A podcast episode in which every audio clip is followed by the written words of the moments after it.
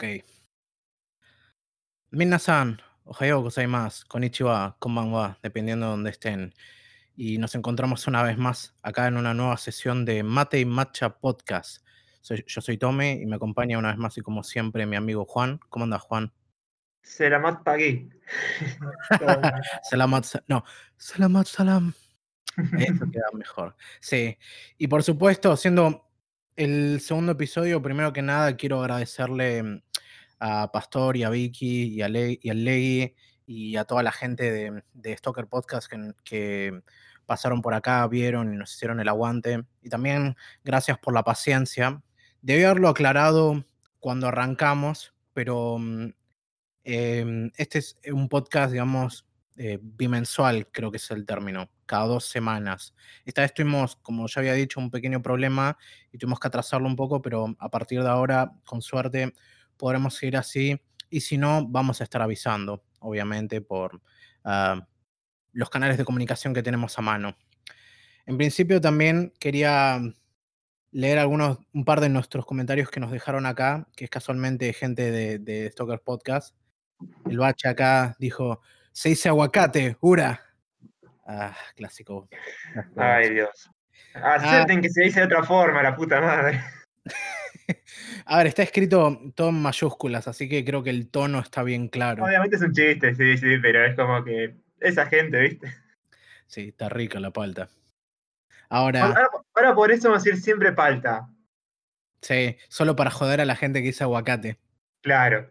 Ahora falta el iluminado que venga y dice, no, gente, se dice abocado. Mm. Dios. Y acá Kira Ikel también dijo, licencia de putaku. La mía está en en horas bajas últimamente, aunque estoy jugando con la waifu 2B. La segunda temporada de One Punch Man es decepcionante y con un diseño espantoso. Espero con ansias la review de Nietzsche y yo. La vi dos veces y es la mejor comedia que he visto, hablando de anime. Y sigue. Ah, no voy a decir mucho más después llegue el momento. Tengo cosas que decir. Uh, ya estás, ya estás generando expectativa por acá, ¿eh? Ah, y continúa. La escena del río es la más graciosa de la serie. Hay varias escenas de río, pero mm, bueno, voy a, voy a. Voy a asumir que es la misma que yo considero que está muy buena. ¿Estás hablando la que la que sale corriendo mío? Sí, digamos que es esa. Digamos que es esa. Porque hay otra escena de río en realidad es en la ribera, pero. mm, pero no sé si. No sé si compete exactamente a lo mismo. Así que bueno. eh, antes de, arrancar con Nietzsche yo. quería comentar un par de cosas, como siempre, algunas noticias y cosas así. Ah, y lo primero que quería comentar es que vienen saliendo los trailers de Burn the Witch, que es la adaptación de este one shot de, de Tite Kubo, o bueno. Taito Kubo, como le quieran decir. Ya no es más one shot, es una miniserie de cuatro capítulos. Bueno, bueno, sí, o sea, mm, fue un one shot que hasta donde tengo entendido decidieron adaptarlo en una película y para mm, ayudar a promover la película también eh, eh, Kubo hizo, mm, eh, está sacando una, unos capítulos así como, como precuela en manga.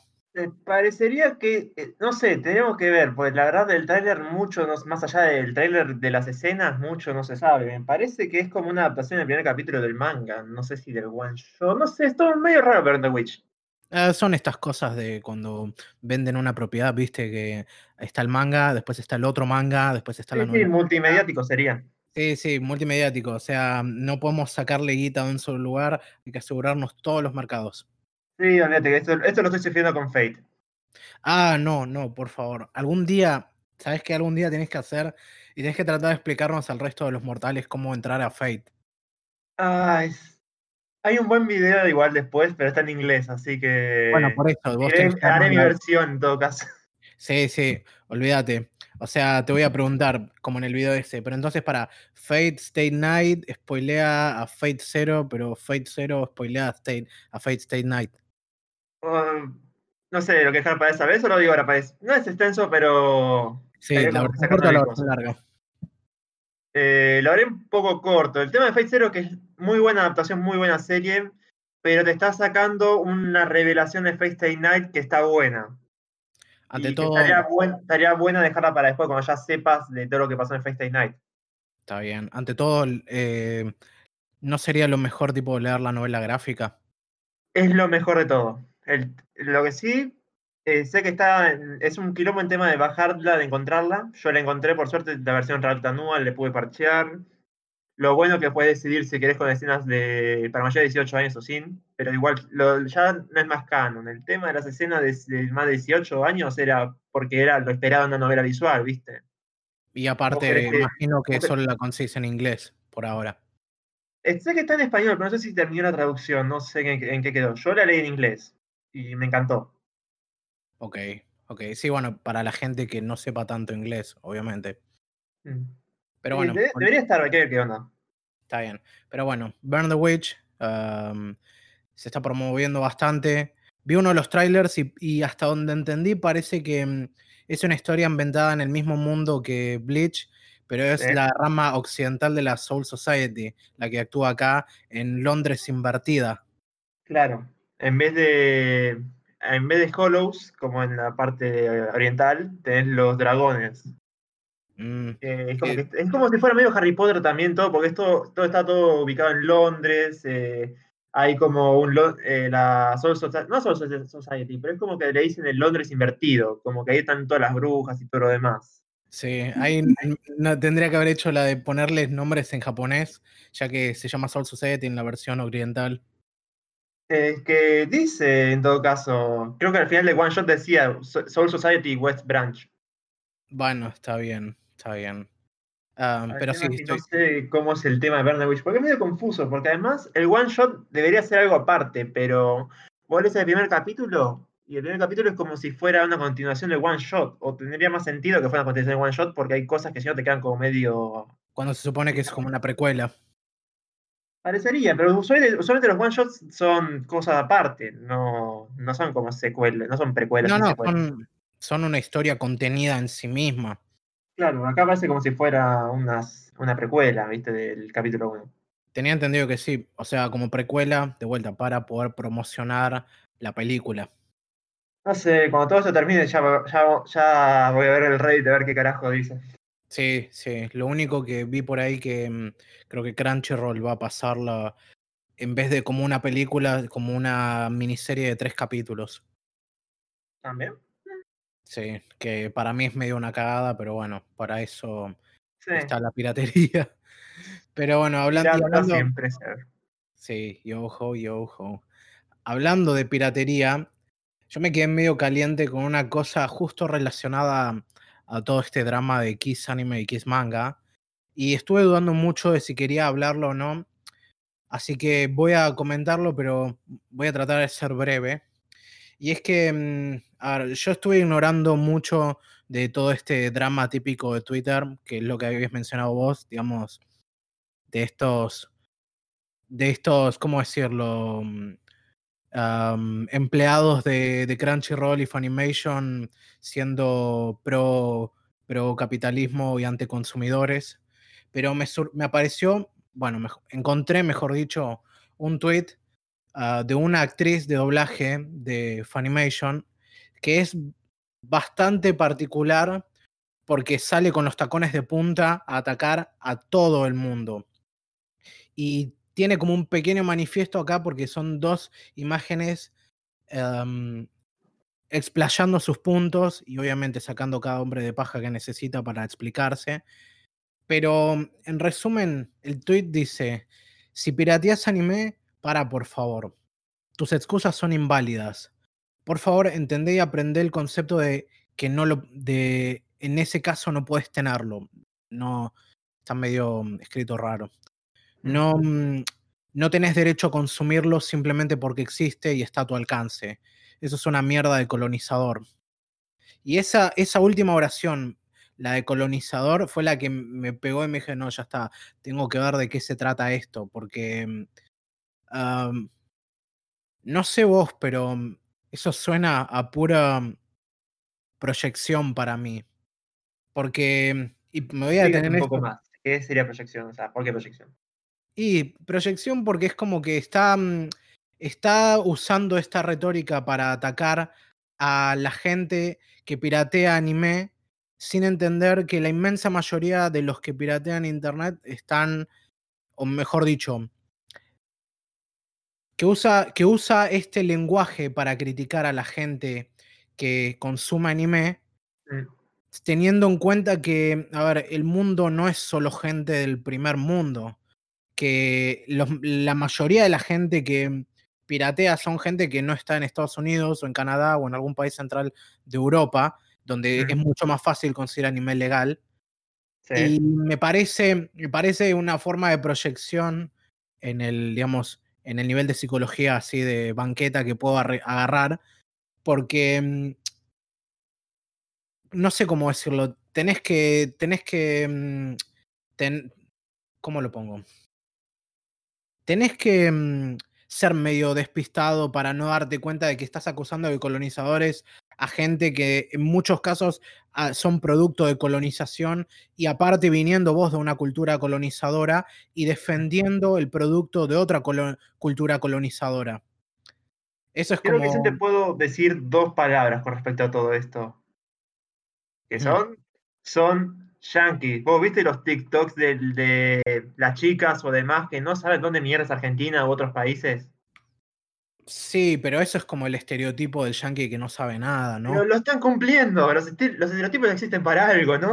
O por No, algo. existe- existen por algo, están Por algo, por algo, basados en algún tipo de verdad, pero bueno, no vamos a entrar en más No, no, detalle de olvídate. eso. O sea, me Pero dio, siempre hay algo que se cumple en cierta forma. Uno dice a veces que no, pero en, la- en algunos casos pasa. sí, no, me dio mucha risa eso y obviamente la gente la despedazó en todo- todos los comentarios que le hicieron a tal punto que a las dos horas tuvo que dar marcha atrás. No, O sea, el olvídate. tweet sigue ahí y todo, pero mm, este fue justo el que vi que me, mm, que me llamó la atención lo suficiente por, digamos, el nivel de desconexión con el mundo real y pensar que para todo el mundo 10 dólares son baratos, ¿viste? No, olvídate. Por algo existen los precios regionales en Steam. Que son. va, ahora se están yendo un poquito a la mierda, pero está bien porque nuestro dólar se está yendo a la mierda. Bueno, pero no, antes no había tipo una posibilidad de poder comprarlos más baratos usando VPNs o algo así. Eh, no, sea, en tengo nuestro caso, entendido que, no. tengo entendido que ahora estuvieron metiendo políticas para ir en contra de eso. Igual yo no conozco mucho de Steam porque no juego muchos juegos. Sí, no me acuerdo bien cómo era el tema, pero sé que Angry Joe lo comentó. Tocó el tema en las noticias de que él daba. Y lo y por lo que vi los comentarios de defensa, un poco en el sentido que eh, Steam estaba, era un buen sistema. Después tendrían que investigarlo más yo, porque la verdad no me acuerdo mucho. Pero sí, eh, hay gente que de real no tendría que abusarse de eso. Nosotros tenemos esto porque es la situación que vivimos. Me alegro de poder comprar un juego a 600 pesos cuando te- debería estar a, yo que sé, a 6.000, pero anda a comprar un juego a 6.000 pesos. Sí, olvídate. Pero bueno, igual creo que nos dimos un poco del tema. Estamos yendo muy a los mucho a los juegos cuando somos más de anime, ¿no? Sí, a ver, em, vos podrás comentar cosas sobre juegos de anime y qué sé yo, porque, ah, o sea, para mí Dark, Dark Souls es un anime, eso no hay que dudarlo, pero ah, Tenemos waifus, ya, es- ya es un paso hacia el anime. Sí, a- es como mm, ese homenaje japonés a, mm, a los juegos de rol occidentales y ahora tenemos Ghost of Tsushima, que es un homenaje occidental a los juegos de periodos históricos japoneses. Más que los juegos de periodo, más es al samurái, a la cultura del samurái. Sí, sí, a un drama histórico, porque tiene, vi, yo quisiera poder jugarlo solo por poder jugarlo en modo Kurosawa, que obviamente tenés que estirar un poco la imaginación para poder eh, sumergirte en esa eh, fantasía, pero no importa, o sea, el poder jugar un juego en blanco y negro de esa manera es muy interesante para mí. Está o es como con el Red Dead Redemption, por lo que estuve viendo, pero el tema es que decían que le sacás, le estás sacando cosas al juego, le estás sacando el color, el arte, lo que es el arte de- del juego, ¿viste? de las gráficas. Sí. Además los sonidos también te los mutea un poco, ¿viste? Para tener esa idea de película vieja. Y es como que un poco, está bueno para una vez, una vez en cuando, pero no, no siempre. Ok. Bueno, hablando de tanta mala noticia que ya siento que es como la tendencia que vamos a tener cada vez que eh, comentemos alguna noticia. ah, contame porque me habías mencionado lo de lo de Haruhi Suzumiya, que no estoy muy enterado al respecto. ¿Esa es mala noticia? No, no, justamente quiero pasar algo que para mí suena como una buena noticia. Ah, listo, listo. No, que después de nueve años, si mal no recuerdo, vuelve el- la novela. O sea, la novela que empezó, no sé si digamos el segundo boom de anime, poner que no- fue el, tenemos el de los 90, el 2007 con Haruhi Suzumiya, después tenemos Sword Art Online. Digamos, Sí, esos son creo la- que- ah, o sea, yo siempre la recuerdo porque es la medio como la serie que ya asentó la movida Moe en todo el mundo y por, y por el otro lado y los también para es la- para. y los los para para para. Y la serie también que, mm, que puso a KyoAni en el mapa. Cierto, cierto. Sí. Y yo, mm, justo va muy referido al tema de Nichijou, y vamos a entrar después, porque mm, yo me acuerdo cuando todo esto surgió, y era una de las razones por las que no me terminaba de meter en muchas cosas del anime en ese momento, porque todo lo que era o parecía Moe, a mí no me gustaba. En ese momento, obviamente, ni sabía qué, qué significaba, si existía esa palabra o qué sé yo. Pero esto, esto mm, ya al- algún, algún momento voy a tener que hablarlo, pero mm, yo creo que los 2000, en términos de diseños de personajes en general, en los animes que fueron populares, fue una de las peores épocas para, de, la- de las que hemos tenido. Porque es también el periodo en que se hizo la transición de animación tradicional por celdas a animación eh, por computadora. Y hay mucho que no ha envejecido nada bien a nivel visual. A veces es medio, Mm. decir, bueno, es la estética del momento y es medio nostálgico, pero, pero no sé por qué en ese periodo de tiempo se pusieron de moda algunos diseños de personajes de estos que tenían ojos grandes muy separados y a mí siempre me Mm. pareció muy desagradable. Me hiciste, hacer- me hiciste acordar los memes de Nine Gag de los ojos gigantes. Sí, sí. No, eh, tendría que ver, mucho anime del 2000 no me acuerdo haber visto. O sea, me acuerdo vi Gurren Lagann y otro más, pero tendría que ver otro más. sí, Pero sí, era un poco genérico. Igual sigue siendo genérico dentro de todo. Está bien, está bien, sí. Eh, ¿Qué más es eso? No, eh, Contame de lo de Susumiya. eh, ¿Qué más iba a decir? No, que me sorprende, o sea, el- una novela ligera, después de nueve años, seguir la, eh, la publicación. Hay que me dicen que cerró, o sea, la según decían, la última novela que tenía ganas de, de empezar a leer en algún momento en mi vida. eh, decían que cerró bien hasta ahí, o sea, tuvo un buen cierre, eh, cerró el arco. Pero decían que quedaban cosas ahí medio abiertas. El tipo dijo, voy a lanzar una novela más cuando pueda o cuando vea. Y pasaron nueve años. Así que es interesante un poco esto, porque ¿viste? las novelas visuales, visuales ligeras, eh, son, son rápidas, o sea, salen do- dos cada año y no paran de salir y cuando se termina ya termina. No se da más bola. Sí, sí. Por lo menos puedes decir que se les da algún tipo de final coherente. No sé, decían que tenía un final, ya de por sí la serie es medio quilombada con el tema de, por lo que estuve leyendo, de, spoileándome un poquito. De lo de que es una diosa que, mm, que no sabe que es una diosa, pero cree que es una diosa. Y Sí, pero estamos sentido. entrando un poco ya a terreno de líneas temporales. Oh, ok, ok. Después, eso, cerraba dentro de todo el arco que tenía ahí, pero faltaba un poco más. Según decían, iba a terminar eh, con la novela 12, o por ahí la puede seguir un poco más, no sé, depende del autor. Mm, está bien. Yo creo que voy a, voy a tener que después algún día sentarme y, y mirar alguna de las dos series para, aunque sea sacarme las dudas. ¿De las dos series? O sea, De la- temporada. alguna de las, de, la- de las adaptaciones, sí.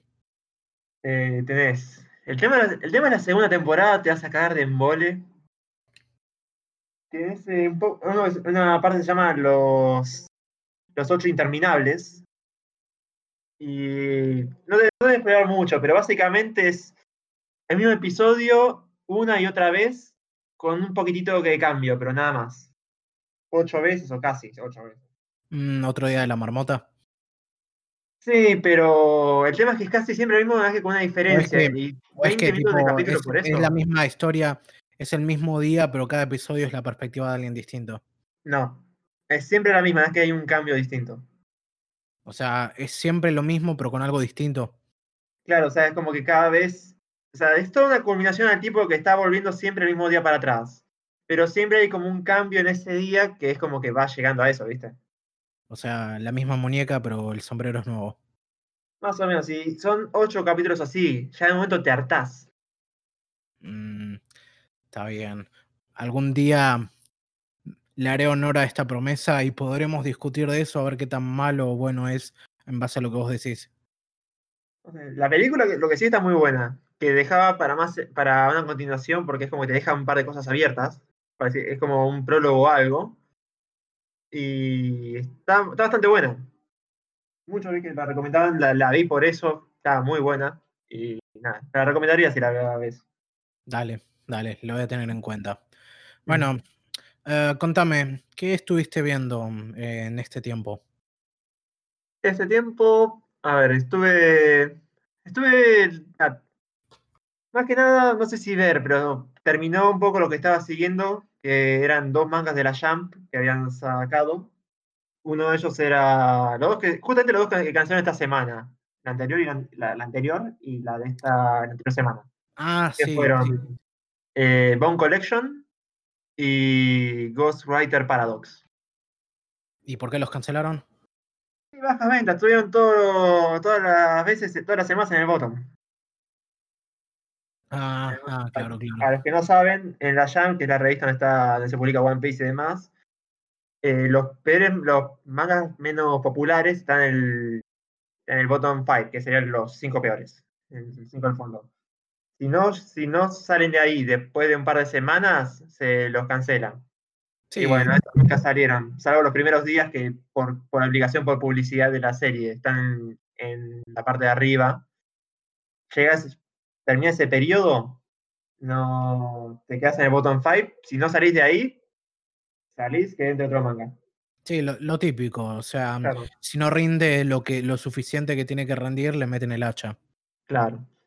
Y no, me da pena más que nada por Ghostwriter Paradox, porque era una historia entre todo bastante buena, y es básicamente un mangaka que nunca... Él siempre quiso ser mangaka, el tipo se reforzaba, pero siempre lo que él hacía desde la Jam se lo rechazaba. Eh, el tipo tenía un futuro prometedor pero, prometedor, pero cuando llegaba el momento de entregar los, el piloto, el one shot, se decían, no, no te lo puedo tomar, intenta otra vez. Y así por tres años, mientras otros compañeros ya avanzaban en su vida, ¿viste? Entonces le llega un manga del futuro de otra escritora y él piensa que es un sueño, ¿viste? Dice, esto será algo venido del futuro, algún designio, algo. Entonces él se copia del manga y se lo aceptan. Después él se da cuenta de que él plagió manga y es como que la idea es justamente después eh, mejorar ese manga, no mejorar, pero mantener la calidad de ese manga, porque, y poco va por ahí tratando de salvar a una chica, la creadora, porque tiene que salvarla. Si digo más, me estoy yendo a spoilers. ¿Querés que la leamos? No, pero la gente que por ahí la quiere leer, lástima que terminó con, terminó bien, pero era para más. Se nota que en un momento se, le dijeron, mira, te vamos a tener la hacer en cuatro, en cuatro semanas, así que empezá a terminarla. Y se nota eso. Y al final es como que me hubiera gustado que lo estiraran un poco más. Y Bone Collection eh, tenía dentro de todo buena comedia, pero sí era medio enquilombado por ahí un poco el tema de poderes, porque esto, viste, ahora se está haciendo, o se está haciendo muy de moda, y no me estoy dando cuenta el por qué, pero los mangas de sobre exorcistas y, y ayakashis. Mm, no, no tenía, no tenía idea. No sé, la Jump no para de ver eh, mangas sobre exorcistas y todo eso, y es como que. ¿Cuándo esto se volvió popular?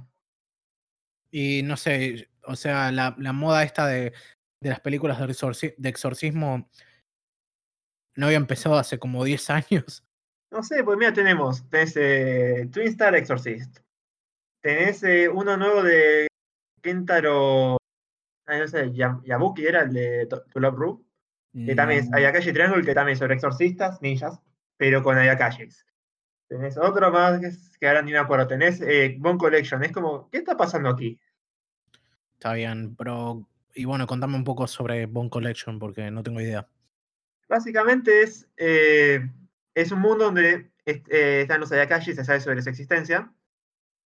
Y, hay, están los exorcistas que son los que se encargan de defender eh, el mundo de ellos. Y se que son peligrosos. Lo que pasa, tienes el protagonista que siempre fue un perdedor, hasta se sabe el primer capítulo, después se demuestra que el tipo tiene una habilidad en la cual él, puede extraer los poderes de los Ayakashi y usarlo por su cuenta. Mm, me suena, pero no sé dónde lo había visto. Mm. Mm, no sé. La cuestión es que muy, puede ser. Muy serie, muy serie de Shonen Jump. O sea, es como. Es Shonen, no sé. No, no, pero es como tipo, no, no tenía idea, no, no sabía de esta serie, pero me está describiendo todo esto y es como que. Ah, no, ya sé qué es. Aunque no la leí, pero ya sé qué es. Sí, sí, es. Es algo entre todo común, me parece. Sí.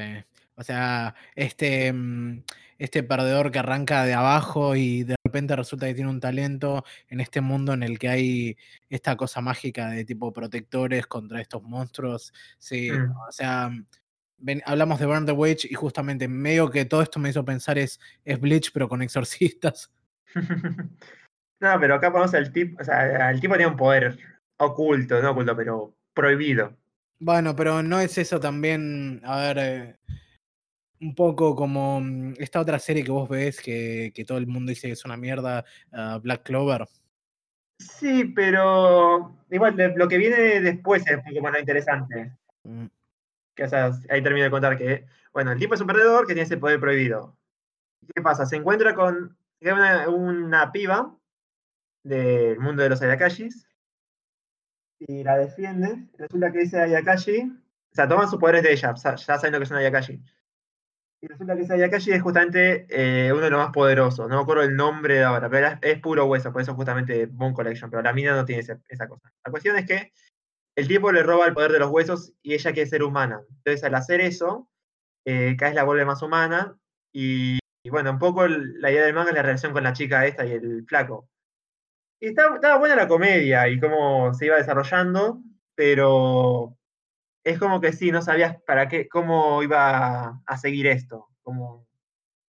Era, es pues tienes que un poco tener la idea de cosas de poderes, de escala de poderes, sí, el dibujo, que tampoco el dibujo era muy bueno que digamos, y creo que por ese tipo de cosas se quedaron en el voto. Mm, sí. tenían potencial a lo que hoy. Y ahí quedó.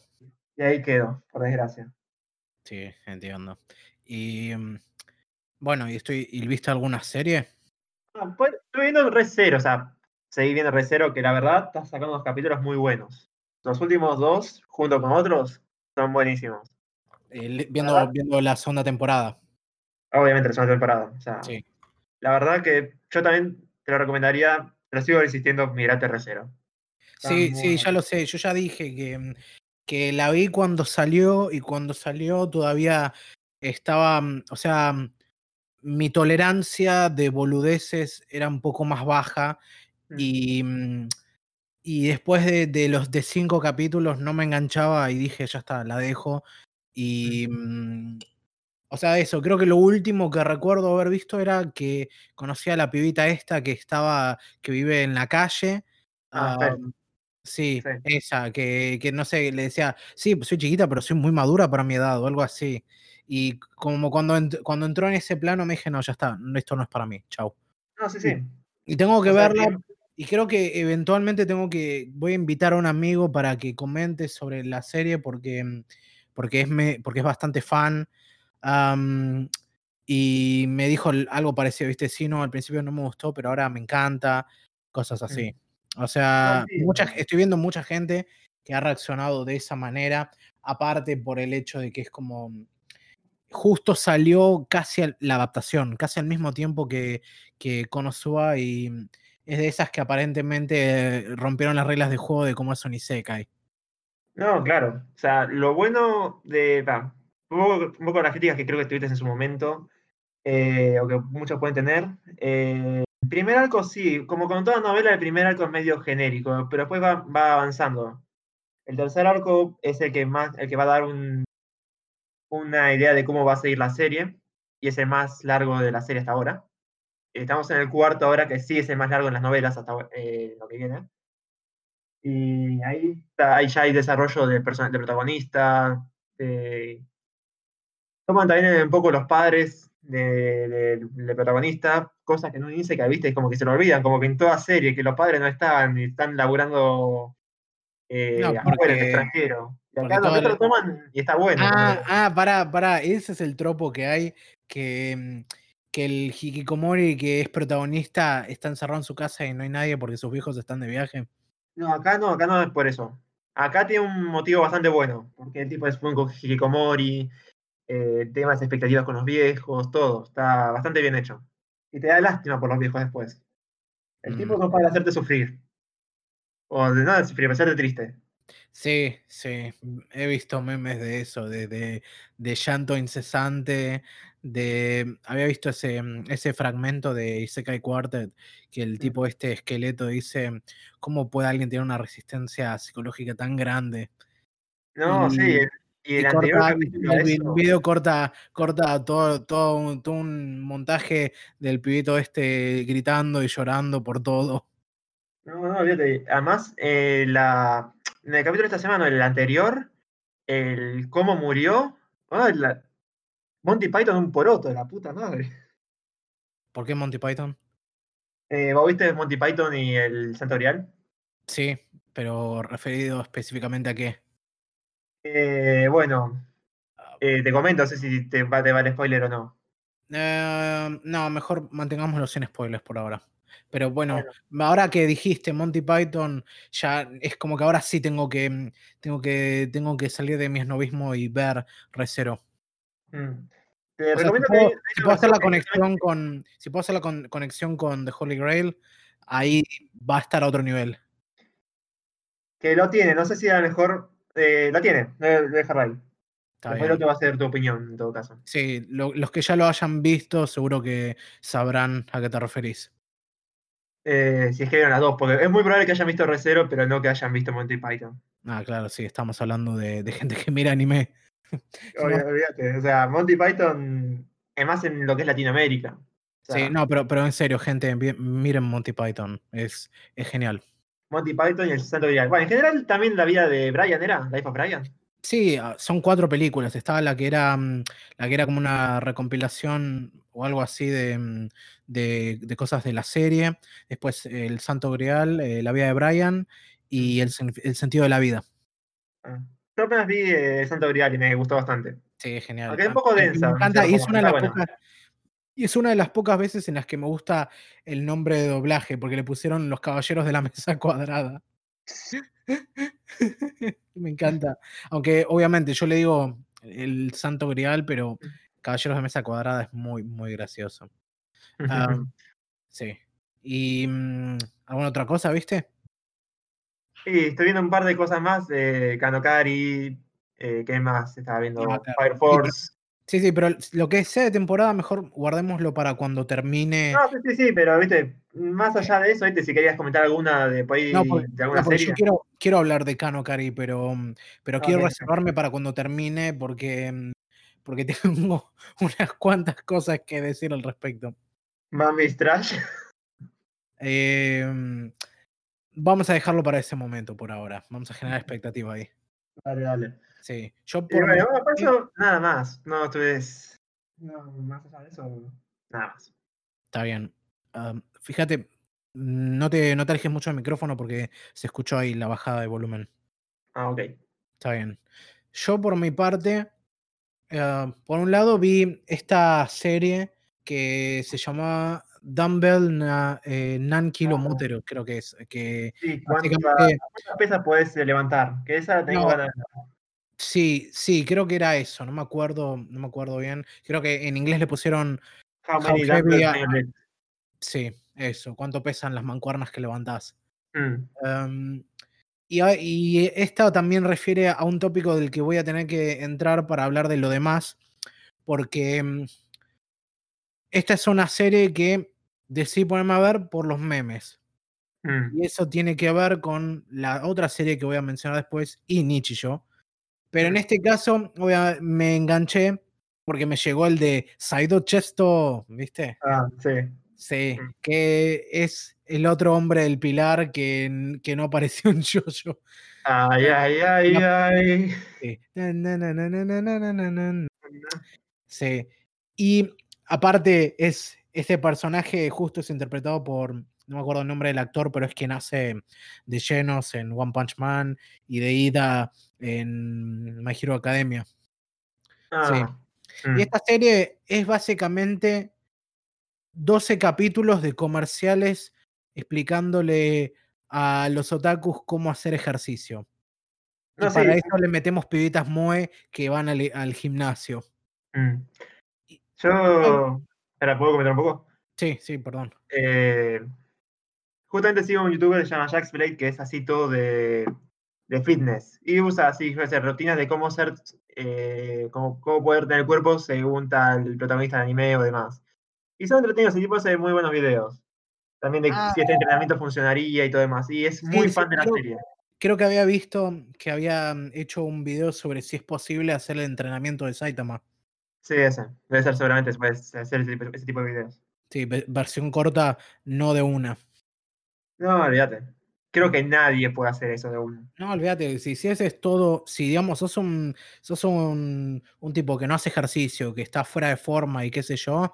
Eh, si te mandás a hacer todo lo que hace Saitama así, de 0 a 100, olvídate, no te haces mierda antes de, de terminar. No, olvídate. O sea, la idea es ir progresivamente.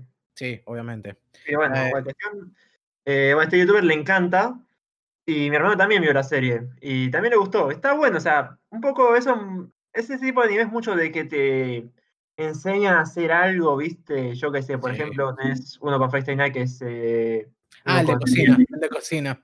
de cocina. Sí, Eh, pero hubo otro también que no me acuerdo el nombre, creo que era Hanako, no me acuerdo bien. había uno también de, de que hablaba de lo bueno que es ser padre y, cri- y criar niños. Eh, em, ¿Cómo era? El- Era el de, de- de los, pibes que. ¿Cómo? Y Mama Toimasu, algo así era. No sé, era uno de unos pibes que atienden una guardería. Ah, no, no. Sí. No, Y pero- dicen baby shita.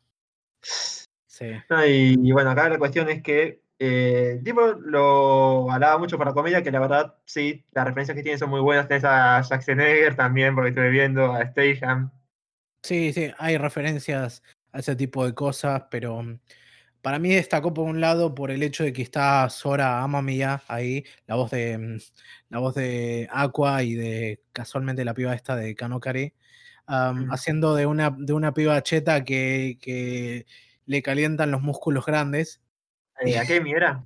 No me acuerdo el nombre. No, No, no, no, no, no, No, y, no, y- y ver, pero. de vuelta, son tipo, viste eso, son cuatro, no, cuatro o cinco waifus ahí, ah, cada una metiéndose por, por sus propias razones, y la cosa esta medio negativa de que, mm, de que, uy, no, estoy dos kilos arriba, tengo que bajarlo ya, viste.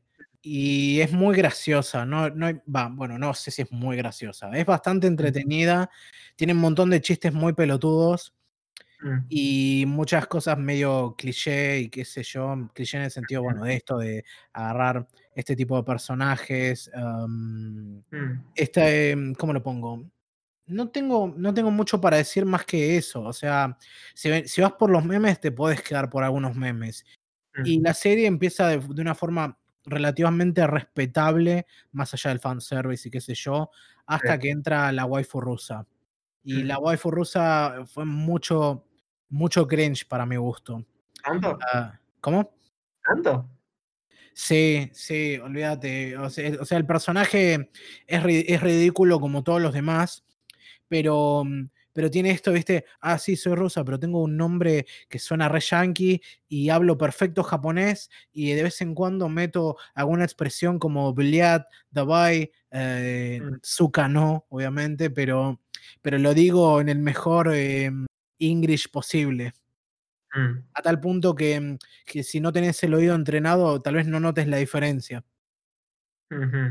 Y si, lo- si no lo tomás tan directamente, calza bien con el resto de la serie porque es muy. Es, esto, es muy. sat- no, no satírico.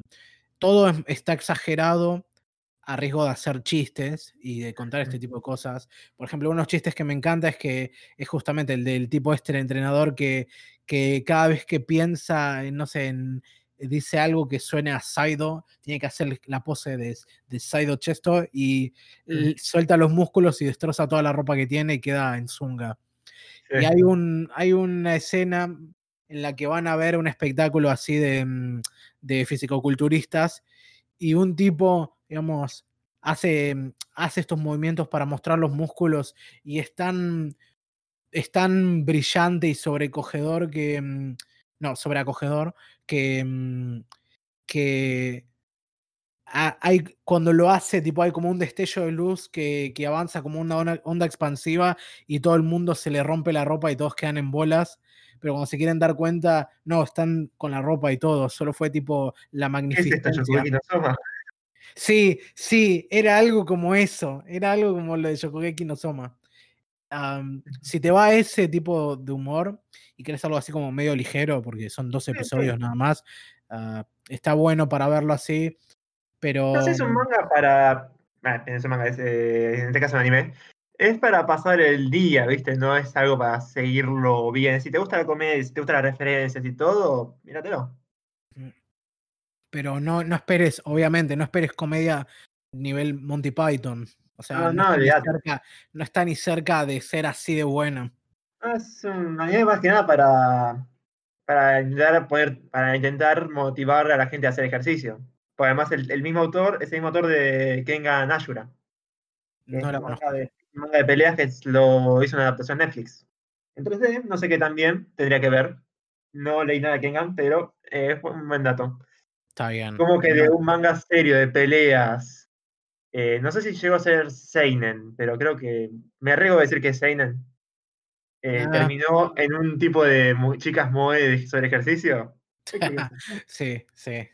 Em, y después, bueno, vi un, vi un favorito que de, la, de este par de, último par de años, que creo que a vos también te gustó y yo no me gustó la primera vez que lo vi, pero los memes de vuelta me obligaron a verlo de nuevo, que es eh, Kaguya-sama. Ah, lo volviste a ver. O sea, lo vi cuando salió, pero solo vi el primer episodio, no me gustó y lo dejé. Y ahora, un año y monedas después, Ah, me empezó a encontrar con algunos memes que surgen. vengo padeciendo los memes desde que apareció la serie, como todo el mundo. Pero esta vez es como me dije, bueno, ya está, voy a tener que darle una oportunidad. Y lo vi y me terminé viendo las dos temporadas en, en estas dos semanas. Básicamente la serie te, te, hizo el meme de hey, hey, hey. Entre otros. ¿Cuál fue el que me hizo verlo? Creo que uno de los que me hizo verlo fue eh, eh, alguno de estos de la torta o, mm, o el de lo que es una parodia del típico romance de Jojo. Ah, ese es buenísimo. Ese es muy bueno. Y mm, la vi, y es esta serie sobre estos dos pendejos que van a, la academia esta cheta y ellos dos son, bueno, y la piba es recheta, es tipo, em, es una familia con muchísima guita, que tiene un montón de cosas, es súper rica. Y después está este otro pibe que la pegó porque consiguió una beca y es súper trabajador y es presidente del centro de estudiantes. Y básicamente los dos se, gustan, pero son tan orgullosos que no pueden, no pueden admitir o no pueden ir a hacer la jugada, porque admitirle a la otra persona que gusta de ella es, para ellos una manera de, de ponerse en una posición eh, sumisa. Y es como que siempre tienen que aventajar el uno al otro. Y toda la, toda la serie es ver cómo arman estos juegos mentales para eso. Y en el medio, digamos, el resto de sus amigos y amigas ahí. Está la piba está la, secretaria, que, que, es básicamente la. La, gente del caos. Sí, la gente de caos, del caos y también eh, la, como la rubia tarada, pero en este caso es la, la, del pelo rosa chicle tarada. Sí, sí. Después tenemos a Ishigot. Sí, el otro, el otro flaco que es el, es el, digamos, el avatar del, del público que ve esto, que es el... Ishigot. ¿Eh? No, Ishigot. No, ah, Ishigot. Ahí te entendí, sí, que es el, es el gamer casualmente que odia a la sociedad y que siempre está con los auriculares encima, es el tesorero y mm, tiene una vendetta contra la gente contra las Popular. parejas y, toda la gente que él ve como mejor que él. Contra las cosas normie, digámosle. Sí, sí, tiene una vendetta contra todo lo que él considera normie. Mm. Y, y le tiene miedo a Kaguya y todo eso. Ah, Está muy bien justificado el miedo, sinceramente. sí, sí, es un personaje muy extraño. O sea, es una piba súper inteligente, perspicaz y preparada para afrontar un montón de cosas, pero al mismo tiempo es increíblemente ignorante de un montón de otras cosas, a tal punto de que camina la cuerda floja entre la inocencia y la estupidez. O sea, Mm. sabe bien o tiene ideas de cómo poder tener falta sentido común. psicológica a alguien, pero no tiene el sentido común de entender que, no sé, digamos, segunda base quiere, quiere decir besos y arrumacos. ¿Me entendés? Ah, hay- en la serie le dicen el ABC del romance, creo que es, que depende de Sí, cada sí. persona. En vez de bases, el ABC es. Sí, sí. Y toda la serie gira en torno a eso. Eso no hay tanta, no hay tanta historia, o por lo menos no está tan fuerte, no está tan centrado en contar una historia continua, sino en, en crear El comedia a través-. Sí, este día a día y crear comedia a través de estos gags de, mm, em, viste, no sé, el primero que era, uh, tenemos dos entradas, no puedo, Mm. No puedo sugerir que quiero ir con ella, así que voy a, voy a decirlo de una manera medio indirecta para implicar que ella quiere venir conmigo, viste. Sí, sí, ah, sí. no, ah, no, él, él quiere que yo lo diga, pero no, voy a hacerme la inocente y voy a hacer que él lo diga. Mm. Que al principio, No, pa- perdón, ¿qué vas a decir? No, que sí, eh, estamos ahí, sí. Después digo todo. Está bien. Y al principio funciona bastante bien, es muy entretenido, pero medio que te quieren convencer de que estos personajes son más inteligentes de lo que realmente son, porque muchas veces terminan cayendo en cosas muy estúpidas. A veces va por un poco por sus personalidades, por lo testarudos que son, otras veces son las típicas boludeces, digamos, del romance adolescente que uno a veces las puede entender por un lado por el tipo de historia que estamos viendo y por el otro por la empatía de entender de la estupidez de un adolescente. Como por ejemplo cuando se pelean por quién tiene la porción de torta. Y en vez de. Y no pueden admitir que. No pueden admitir que es por, eh, por una cosa mm, tan simple como decir, me acordé que, mm, que vos dijiste que te gustaba la torta, así que me parece que deberías tener un poco de torta. Y la otra dice que vos deberías tenerla porque vos nunca la probaste, ¿viste? Y no le estoy haciendo justicia de la manera en la que lo estoy describiendo ahora. La escena está, es muy graciosa, entre otras cosas porque, por un La lado, actuación de voz es buenísima. la actuación es muy buena. Esto, personaje, estos personajes, si los quitas de su lugar y del rol que juegan, son un tanto planos o medio estereotipados. Pero las actuaciones son tan buenas que, y tan energéticas, va, tan, sí, con tanta energía y, y tanto, tanto toque para hacerlos entretenidos, que terminan volviéndose un poquito más interesantes de lo que tienen derecho a hacer para mí. No, sí. sea- Además está bueno, perdón, es que agregan, le agregan al material. Por ejemplo, me acuerdo de una escena que creo que es cuando Kaguya y Chica se pelean por enseñarle al, al presidente una, no recuerdo si era el baile o no recuerdo exactamente. sí, enseñarle el baile de, de- de Soran. Entonces, igual lo que quería llegar es que, por ejemplo, Chica se va recaliente, imagínate, no puede enseñarle al presidente. Sí. Tenía que hacerlo con la voz de. Te lo resumo. Y nada, ¿qué pasa? En el manga, esa escena termina ahí. Pero en el anime, pega el portazo y pega un grito al cielo que está buenísimo. Y es como que le agrega personalidad a todo. La manera en la que reacciona es tan, es tan creíble que aparte, la- aparte lo hace, no solo lo hace más gracioso, sino también más interesante de ver. Mm. Así que en ese sentido, digamos, la dirección de actores es, es, es tremenda. El casting también es increíble porque, mm, porque son, no sé cómo ponerlo, pero estos son personajes que tipo los escuchás y ya sabes quién es, cómo es, qué es lo que hace. ah, no sé cómo decirlo. A mí que me gusta o sea, de serie es que empieza con los clichés, pero no se queda en los clichés, va desarrollando los personajes, la historia, es como que realmente va siendo personaje, ¿viste? No solamente un cliché. Yo no estoy, no estoy tan seguro de eso. no, no dejan de ser ese personaje, pero le dan contexto de por qué son así, o van avanzando poco a poco con la relación o con otro tipo así, ¿viste? Bueno, no ese se quedan con el típico ida y vuelta y ya está. Bueno, ese es el tema. Hay algunos intentos de caracterización cuando tenés esos momentos en los que puedes estar a solas con uno u otro personaje. Ah, pero. mm, Y en la primera temporada lo tenía. Pero después está el problema de que. mm, Hay algunas, viste, hay algunas comedias que son comedias ah, de principio a fin y nada hay que tomarlo en serio, ni qué sé yo. Y Mm, después hay otras que quieren ir por el tono más serio. Y de vez en cuando tenés alguna que los puede mezclar bien. Esta para mí es una que trata de mezclar los momentos em, satíricos o graciosos con los momentos de honestidad emocional. mm, No sale muy bien para mí. ¿No? La primera temporada justamente termina con este escenario típico, ¿viste? De que están en vacaciones de verano y quieren ir a ver los fuegos artificiales. Y Mm, todo el clímax de, de estas últimas partes es el hecho de que Kaguya no puede ir porque, no sé, no la dejan o algo así. Y quiere estar con, con la banda. Y ellos hacen todo lo posible para tratar de poder reunirse y hacerlo. Y mm, de vuelta, el, digamos, está hecho de una manera que por lo que se ve es, completamente honesta en el sentido de que quieren incitarte a que te sientas mal por estos personajes o que, o que sientas algo que no sea, jaja, qué gracioso, mira lo que pasa.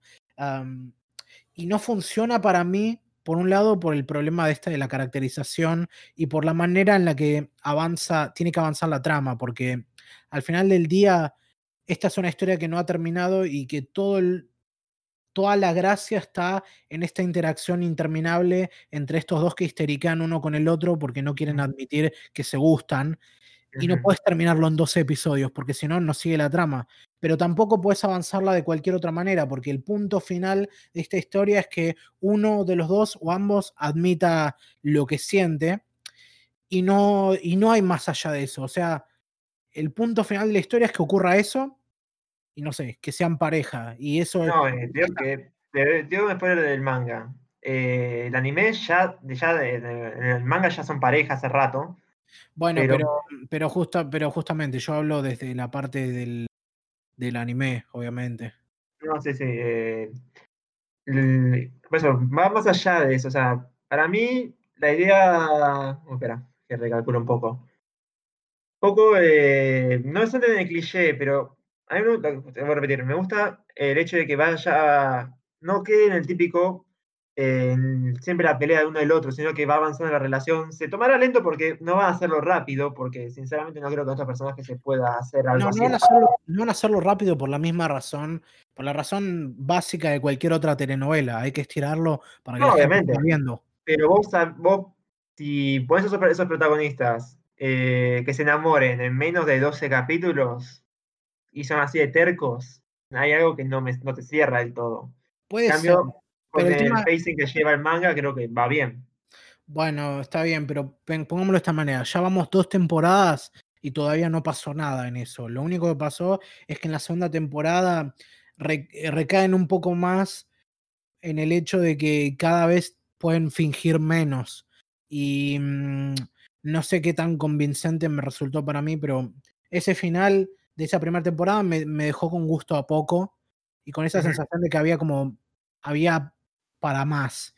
Y la segunda temporada hay mucho que aumenta y mejora, o sea, la calidad del humor y chistes sigue siendo bastante buena. Agregan un poco algunos personajes extra, como la piba esta, mm, Nico. Ino, creo que era, que es la, mm, que es la nueva, la nueva del, del centro de estudiantes, que, mm, que tiene todo este trasfondo de que nadie, nadie le cae bien porque es básicamente una puritana autoritaria y quieren que sintamos lástima por eso.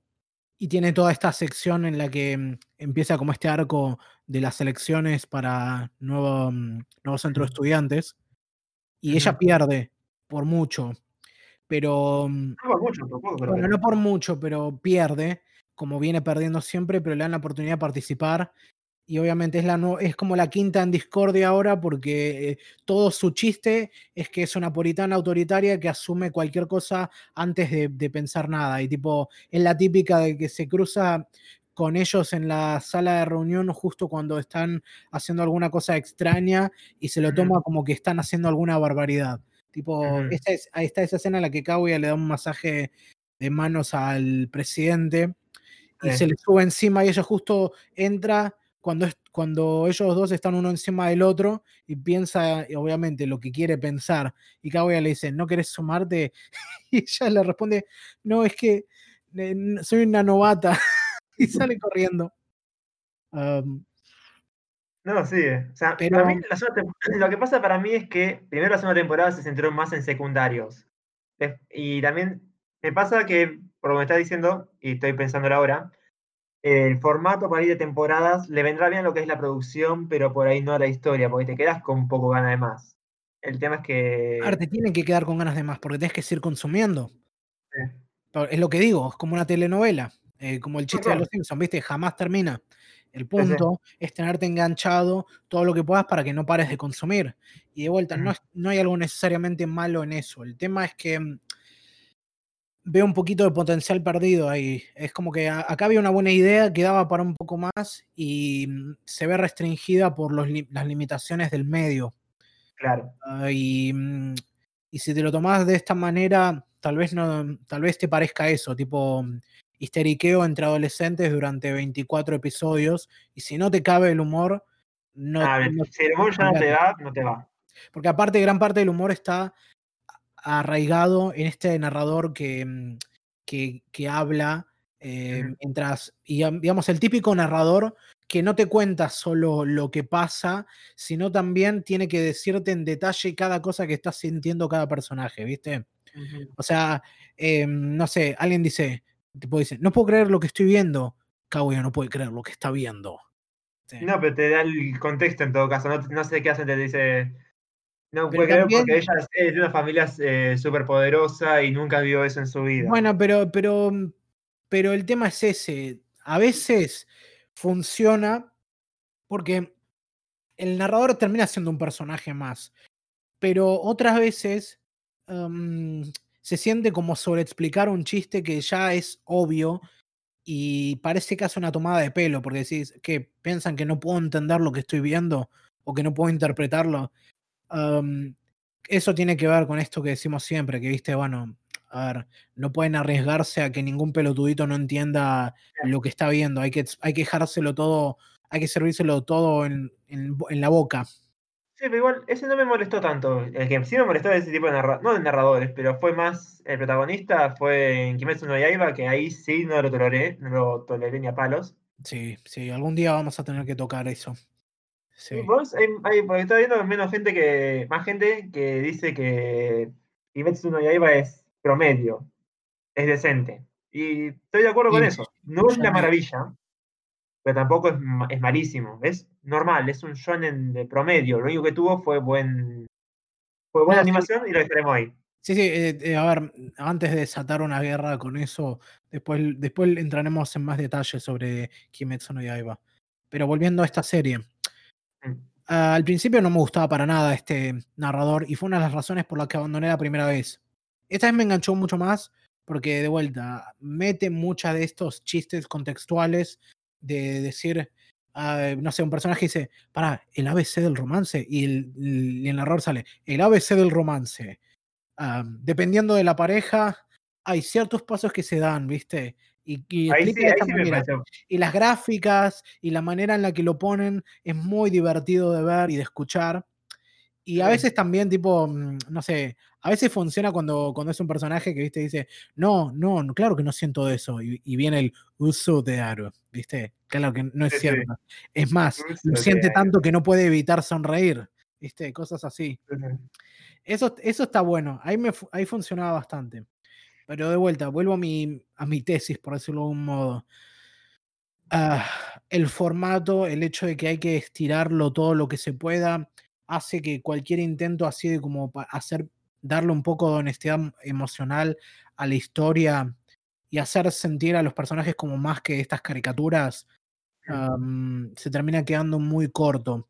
La animación es increíble, o sea, creo que no hay ni un solo, casi no hay ni un solo momento y sobre todo en la segunda temporada que se sienta tosco o no muy, no muy bien armado, porque hay movimiento en casi cada plano que ves y hay un montón de, por ejemplo, mm, de, tomas interesantes, de movimientos, de transiciones eh, llamativas.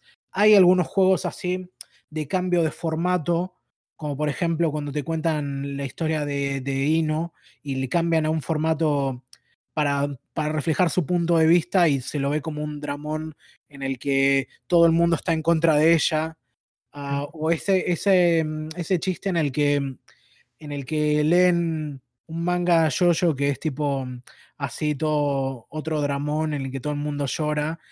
Y, después de que todo el mundo lo leyó, el, siguiente día todo se ve con ese filtro de típico romance yoyo y el estilo muy buena escena, muy, muy buena porque aparte le dan el clavo a todas todas esos clichés de ese tipo de series. a la pibita esta, viste, soy una piba normal, eh, con una vida normal, pero mi problema es que me gustan dos pibes al mismo tiempo. Y, es, y es, obviamente Kaguya la que tiene esta perspectiva y le cambian a este estilo de, dibujo, mejor, este estilo, sí, de diseño de personaje que a mí me recordó mucho a Nana. No sé si a vos también. Mm. No, no vi Nana, te digo, ¿eh? Está bien. Pero algo así, viste, pibita con cara redonda y ojos enormes. No, sí, sí, clásica, clásico diseño yo sé yo, yo, yo. Sí, sí. Y aparte los dos pibes, el presidente y, y Shigami son hermosos, tipo... Me em cagué de risa con el Shigami, justamente. Budín, de parte del director. ¿Comemos? ¿Viste? Y, les le ponen la voz así sexy y las poses y todo. Y todo el chiste es eso, que es porque están influidos por el manga que leyeron y lo ven todo de esa manera. Porque hasta Kaguya no habla como habla ella, tipo habla con la voz así de pito y reacciona a todo. Ah, ah, no, no puede ser. Así, ¿viste? me da risa porque el personaje como es usualmente, ¿viste? Esa... sí, nada, nada, que ver a cómo es el personaje. No, sí. Sí. Necesito agarrar una escena, la que, una de las que me gustó es cuando el tipo puede dormir por, porque dejó de ser cosa, ¿viste? Sí, sí. Y Kaguya es como que no siente nada, pero después cuando vuelve con la ceja, con la ceja, no, que con las ojeras, Sí, que cuando, se, cuando, se, da cuenta, cuando se da cuenta de que, mm, de que su atracción es probablemente más superficial de lo que cree, porque cuando, cuando el presidente estaba bien descansado, su mirada no es tan, no es tan amenazante como la tiene siempre. No, sí, pero viste cuando ni viene, viene, con, viene hecho pija por todas las tareas que tiene que hacer para la elección, y se reenamora mal y como hija de puta, ¿cómo te, el tipo se está por morir y a vos te calientas. Sí, sí, es muy bueno, es muy bueno. quería sacar a colación el hecho de que mm, los diseños de los personajes son interesantes, más que nada por la elección, digamos, de colores que los codifican. A mí no me caben mm. mucho los ojos rojos porque me inquietan un poco, pero funciona. Pero un poco es la idea esa, me parece. O sea, vos sí, el tipo hace muy bien la idea de mezclarte un personaje que es sádico, o por sádico también para la visión del protagonista, pero a la vez lo puede hacer bastante tierno y está bueno como juega con ese personaje, Sí, eh, es medio una mezcla de. No termina de caer nunca en uno de estos arquetipos, pero es como por momentos es una Sundere y después es una Yandere y después es una uh, Dere Dere y mm, no aplican del todo bien esas categorías en estos personajes porque van un poquito más allá. Pero. Sí, sí. no, Okawai Koto. Sí, sí, esa está muy buena. Ah, pero decía, tienen este detalle interesante que están muy bien codificados por color. O sea, los puedes identificar bien por cada, por el espectro visual que representan. Arkawa es blanco, negro y rojo. Eh, Shirogane también tiene un poco de blanco y negro, pero mezclado con, digamos, el amarillo y azul. sí. sí. Sí, después Ishigami también tiene un poco ese azul, pero mezclado con el blanco y negro. Y, y mm, ¿cómo se llama? Chica es el rosa. Y, y creo que Miko, si puedes ponerlo como un personaje principal, tiene mm, el, marrón de los ojos y el pelo. Sí, o sea, los podés, los podés eh, identificar bien por esos detalles y está muy bien logrado. Ah, no tanto, por ejemplo, con el personaje este de, de Hayasaka, que es como para muchos, tipo, la mejor, la mejor chica del grupo, porque es la. Es la, Más la que- sensata. ¿eh? La más sensata, se podría, podríamos decir. El- sí, la única que tiene sentido común y es la que banca, y es la, la- es la sirvienta de, de, de Kaguya y es la que la- le ayuda a entrar en razón para todo. Pero Sí. todo el mundo dice que es una genia porque, porque, bueno, es una genia en muchos sentidos. Puede armar computadoras, puede armar su propio celular y etc. es una ninja, ah, sabe actuar eh, mm, y es una posible idol. Todo, todo encaja, ¿viste? Me gustaría ver más el. El. A ver, sale background, ¿no? ¿Cómo puedo decirle? Trasfondo. El trasfondo a Hayasaka, cómo terminó siendo así. Me gustaría ver. Sí, sí, es un personaje que podría dar para más, pero por ahora es como eso, es, es la secuaz de, de Kaguya y listo. Mm, sí. Eh, em, no, y no tengo, no tengo mucho más para decir, salvo que mm, Los openings. Eh, no me cabieron mucho. No te voy a y la versión negar. bachata. la- sí, la versión bachata del Opening 2 es mucho mejor que el original. Uh, Sí, olvídate, la- eh, le queda mucho mejor a la, a la idea. no sé, a mí me gustan. Los openings me encantaron. Pero- El primero está bueno, está muy Es bueno. subjetivo, es subjetivo. Sí. Bueno, eh, creo que No. nos quedamos mucho tiempo acá con Kaguya-sama. No, está bien. Creo que pude por lo menos exorcizar algunos de mis demonios con esta serie. Te gustó mucho. No, no es que me gustó mucho. Tiene cosas muy buenas, pero es una serie que la recuerdo más por ciertos momentos buenos que por la historia buena. O sea, no me dan ganas de volver a verla. Solo me dan ganas de, ganas de volver a ver algunos, algunos pedacitos de, de cosas que tengo que encima buscar, buscarlos por otros medios que no sea YouTube porque nunca los encuentro completos o no los encuentro. Qué buen segue, te digo, para Nichillo en mi caso, ¿eh? Sí, justamente. em, vamos a saltar con esto directamente a la discusión ahora de Nichijou. Y por supuesto, esta discusión va a tener spoilers. Así que mm, si no viste Nichijou y no querés escuchar los spoilers, te recomendamos que lo veas antes de escuchar ¿Se esto. podría decir que hay spoilers en un anime de comedia? En ese anime de comedia. En Nichijou, no realmente, pero yo igual dejo la advertencia porque quiero entrar en detalle en algunos de estos chistes y si los explicás no van a tener el mismo impacto. Sí, sí, pero es como la típica spoiler de historia, ¿no? Sí. uno piensa para la historia. Y ahora, antes de entrar en, antes de empezar a discutir en serio la serie, necesito sacarme esto encima. Sakamoto es interpretado por... eh, uh, uy, acabo de darme cuenta de algo. ¿Qué? Ah, yo creía que Sakamoto era interpretado por Daisuke Ono, pero no, que- no, no, no, no suena a Daisuke Ono. Bueno, Daisuke Ono es bastante también no, en ese sentido. no, ju- uy, iba a decir algo ahora y tengo que cambiarlo porque mm, todo este tiempo creía que, que Daisuke Ono hacía de Sakamoto, pero en realidad solo hace de un personaje que solo aparece una vez. Sí, es, po- es posible, pero no me acuerdo Sí. el personaje. Ahora, pero no importa, voy a ir igual. Daisuke Ono sale en esta serie. Daisuke Ono es el actor que hace de Yotaro en Jojo. Hay un personaje que se llama Sakamoto. Sakamoto refiere a Sakamoto Desuga, que es otro, otra serie con otro personaje que es un Jojo no reconocido. Por tanto, todo es una Jojo referencia. Ajá, al me rompecabezas. Listo. Boom. Eso era lo que quería decir y sacármelo encima. Pero todo este tiempo creía que Daisuke Ono era el que quien hacía de Sakamoto y no. Así que mi teoría se fue al caño, pero no del todo, porque cuando te lo pones a pensar, todo es una yo referencia. Olvídate, ya estamos.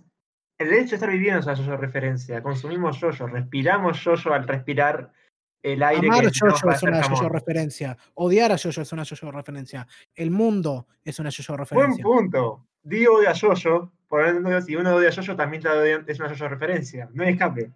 A ver, vamos, es lo que, que lo que ha hecho el flaco ese. Un día vamos a llegar va a un punto en el que Jojo habrá existido por tanto tiempo que se va a generar tipo una metanarrativa en la que todo va a terminar volviéndose una Jojo referencia. ¿Sabes qué, se- ¿sabes qué, eh, qué será, eh, lo que va a pasar también? El tip Araki va a seguir siendo joven, con 100 años, y va a seguir haciendo Jojo. ¿Quién habrá rechazado su humanidad ahora, no? A mí que hay que entrar a la casa a ver dónde está la, máscara de piedra. Te agarramos, eh, Araki. Bueno, algún día vamos a hablar en detalle de Jojo, no se preocupen. Cuando termine de ver la parte 5. Bueno, empiece a ver la parte 5. Sí, boludo, por favor, no puedo esperar a que veas eh, Evento Aureo. Ah, tengo, que hacer un espacio. Es que sí, el problema, y ahora, y con esto ya es lo último que digo sobre Jojo, el problema es que cuando, cuando ya te acabaste todo lo que hay de Jojo, no podés, tenés que esperar porque realmente no hay ninguna otra cosa que se le parezca. Está el manga, lo sumo, pero sí, terminás el manga. Bueno, pero lo que quiero decir es cuando terminás, la terminás de ver todas las adaptaciones, te quedas medio con la bronca porque, por un lado, falta mucho todavía para que salga parte 6, pero por el otro, porque si no lees el manga. Bueno, pero si no lees el manga, no hay nada que se asemeje a Jojo que puedas ver, que, digamos, con lo que puedas palpar un poco esa, mm, o mejor dicho, apaciguar ese deseo por ver algo así. Olvídate. Sí. A lo sumo que se me imagino, pero desde, ignorancia total, a lo sumo Gintama. Pero me mm. parece que no es tan así. Vuelvo a repetir, ignorancia total. Eh, Gintama tiene su propio estilo. No lo, no, tiene alguna cosa parecida, pero no los compararía. No, no, pues te digo ignorancia total. Sí. Pero bueno, um, Nichijou es esta serie de 2011 que es una adaptación de, mm, de la, del manga homónimo de Keiichi Arawe. Y mm, es una adaptación eh, capitaneada por Tatsuya Ishihara, que es uno de los pesos pesados de Kyoani, que ha dirigido la serie en general, algunos de los episodios y otros trabajos así, pero es conocido entre otras cosas porque es el director de muchos de los, de los trabajos adaptados de Haruhi Suzumiya. Ah, mira, eh, lo que sí, no sé si el director este, ¿cómo dijiste el nombre? Tatsuya Ishihara. Ese sigue vivo, no, no pasó nada con el. Sí, sí, ah, ah, acá me estoy viendo el perfil de Miami List y dice que el tipo vive. Ah, menos mal que no lo agarró el incendio. Sí, sí. Y no hay mucho que decir en términos de trama, porque lo cierto es que. Es la vida diaria, como bien dice el título, es la vida diaria. Es una, sí, es un retrato de la vida diaria de, por un lado, estas tres compañeras de bachiller, que son Yuko, Mio y Mai, y por el otro lado también eh, las idas y vueltas de la vida de eh, Nano y la profesora. Nano y la profesora y su gato Sakamoto.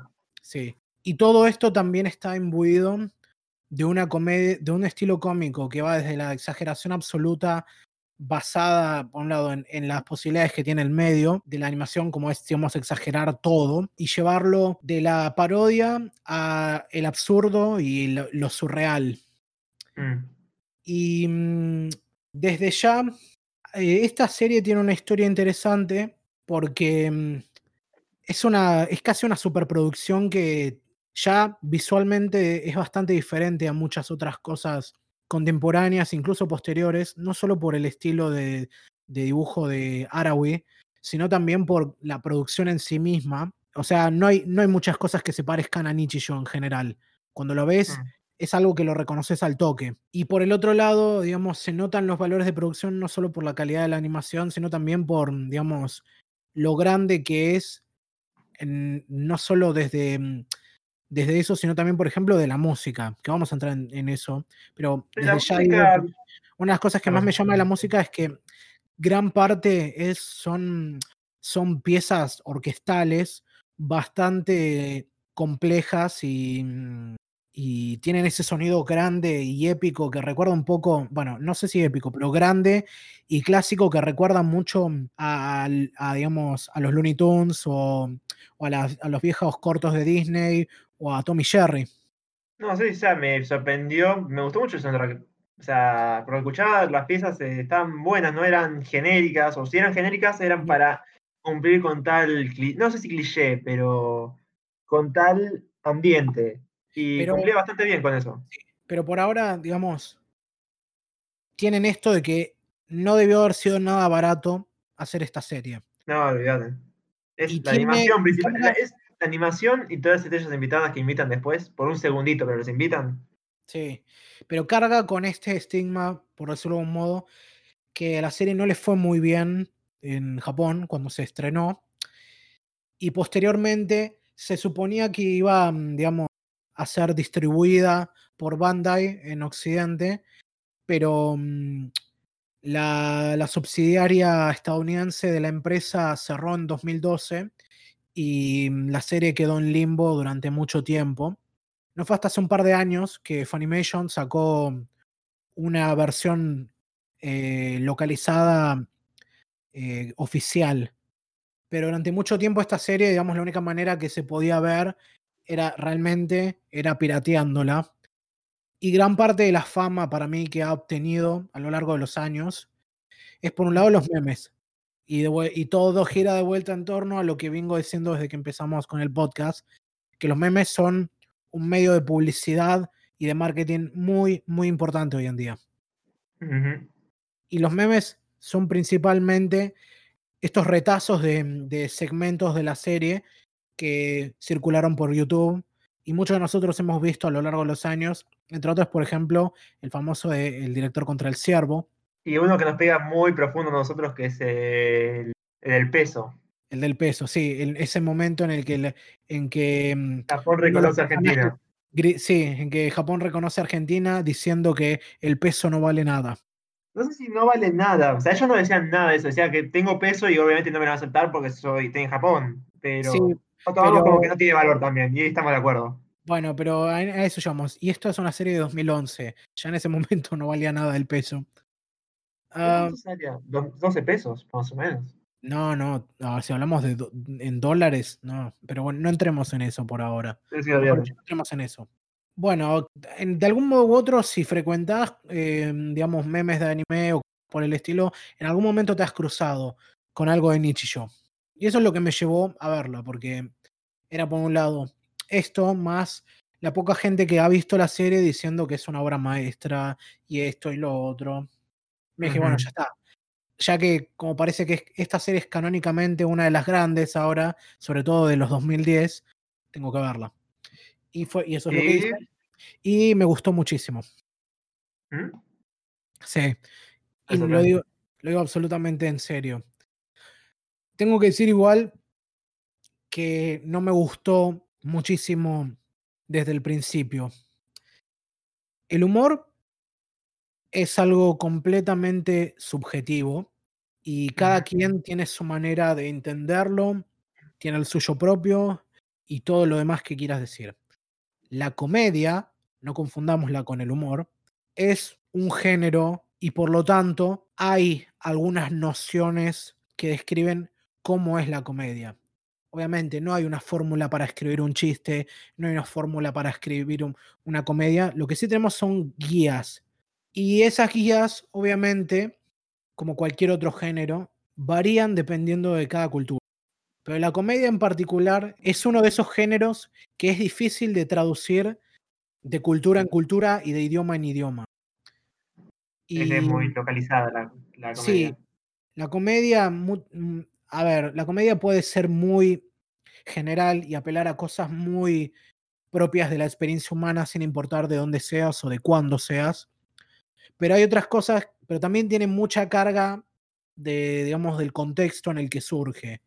Mm. Y tanto en el medio del anime como en cualquier otra cosa relacionada a la ficción japonesa, hay como un estereotipo o un cliché, por decirlo de alguna forma, de que los japoneses no hacen buena comedia o que tienen un estilo de comedia que no se traduce bien fuera del país. Mm, sí.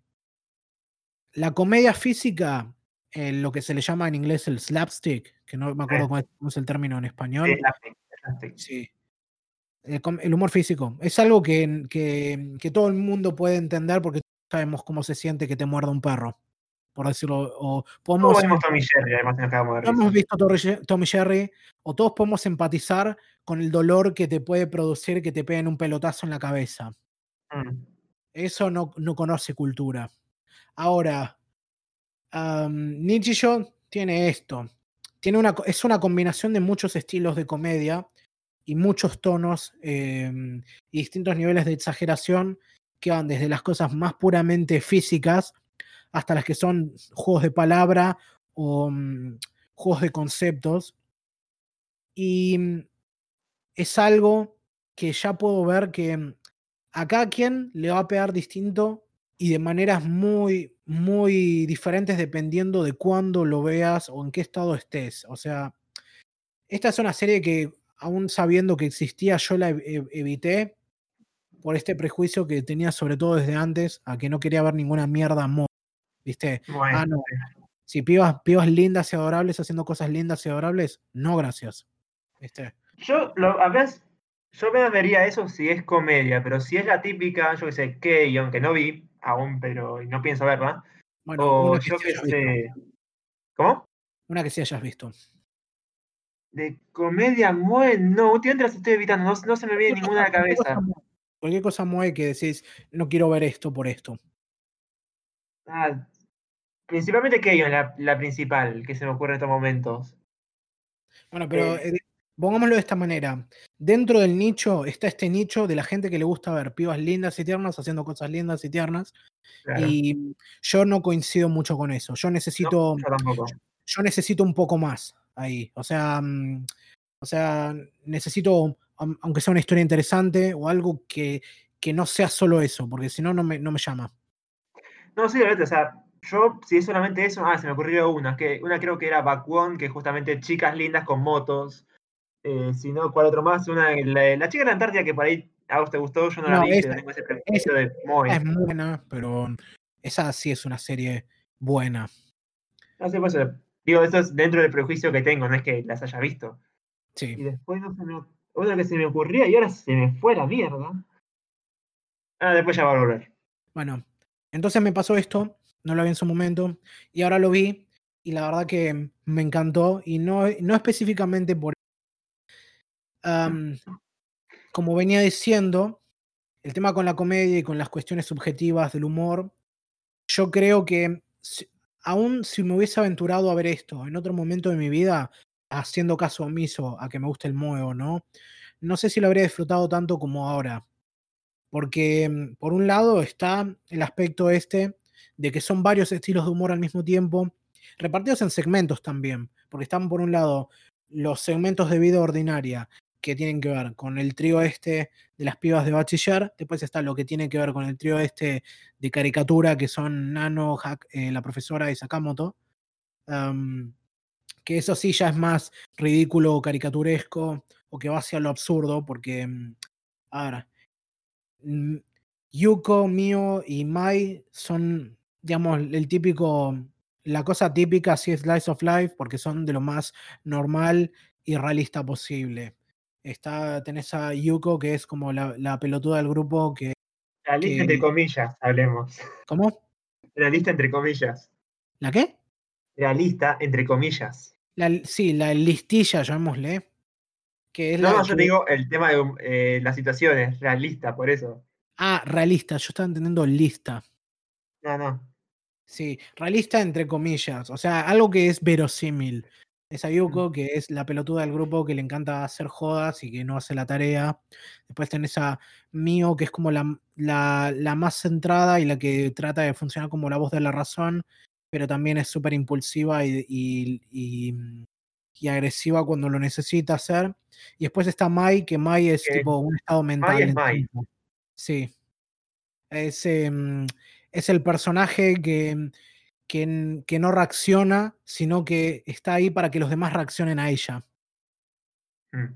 Y es un estado, y es un estado mental en sí mismo y es mi favorita. ¿Posta? Sí.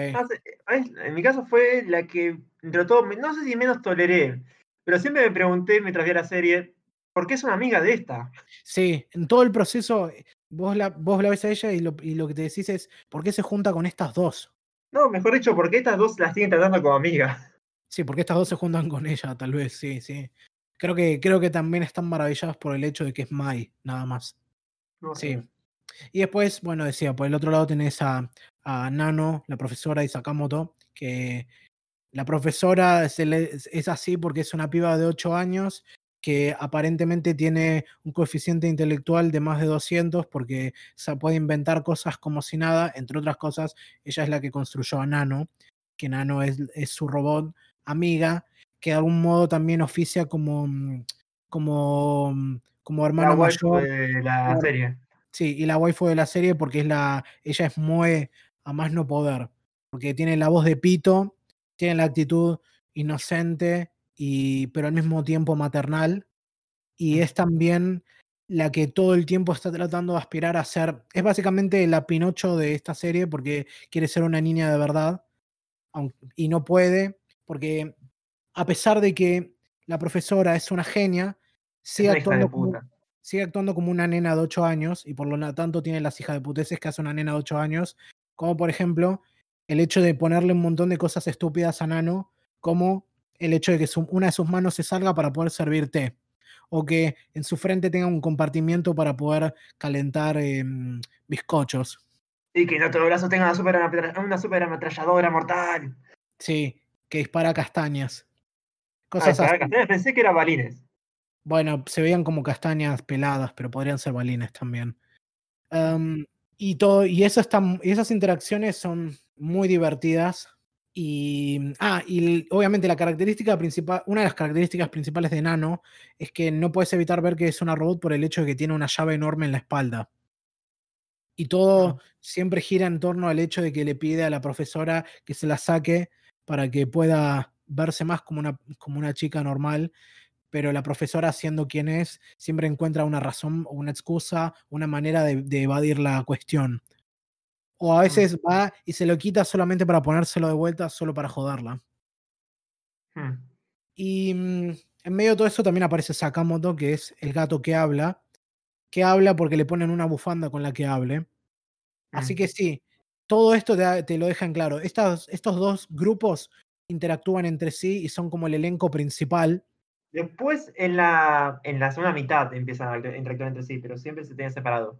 Bueno, sí, es cierto, pero son el elenco principal de toda la serie y tienen esto en común de que, digamos, casi parecerían que son de, de historias distintas, pero, pero funcionan el mismo por esta combinación de cosas, de agarrar y exagerar una situación real y después agarrar otra cosa y hacerlo totalmente mm, de dibujo animado y nada tiene sentido y, y Nano y, y todos estos personajes están ahí y pasan las cosas que pasan porque pasan.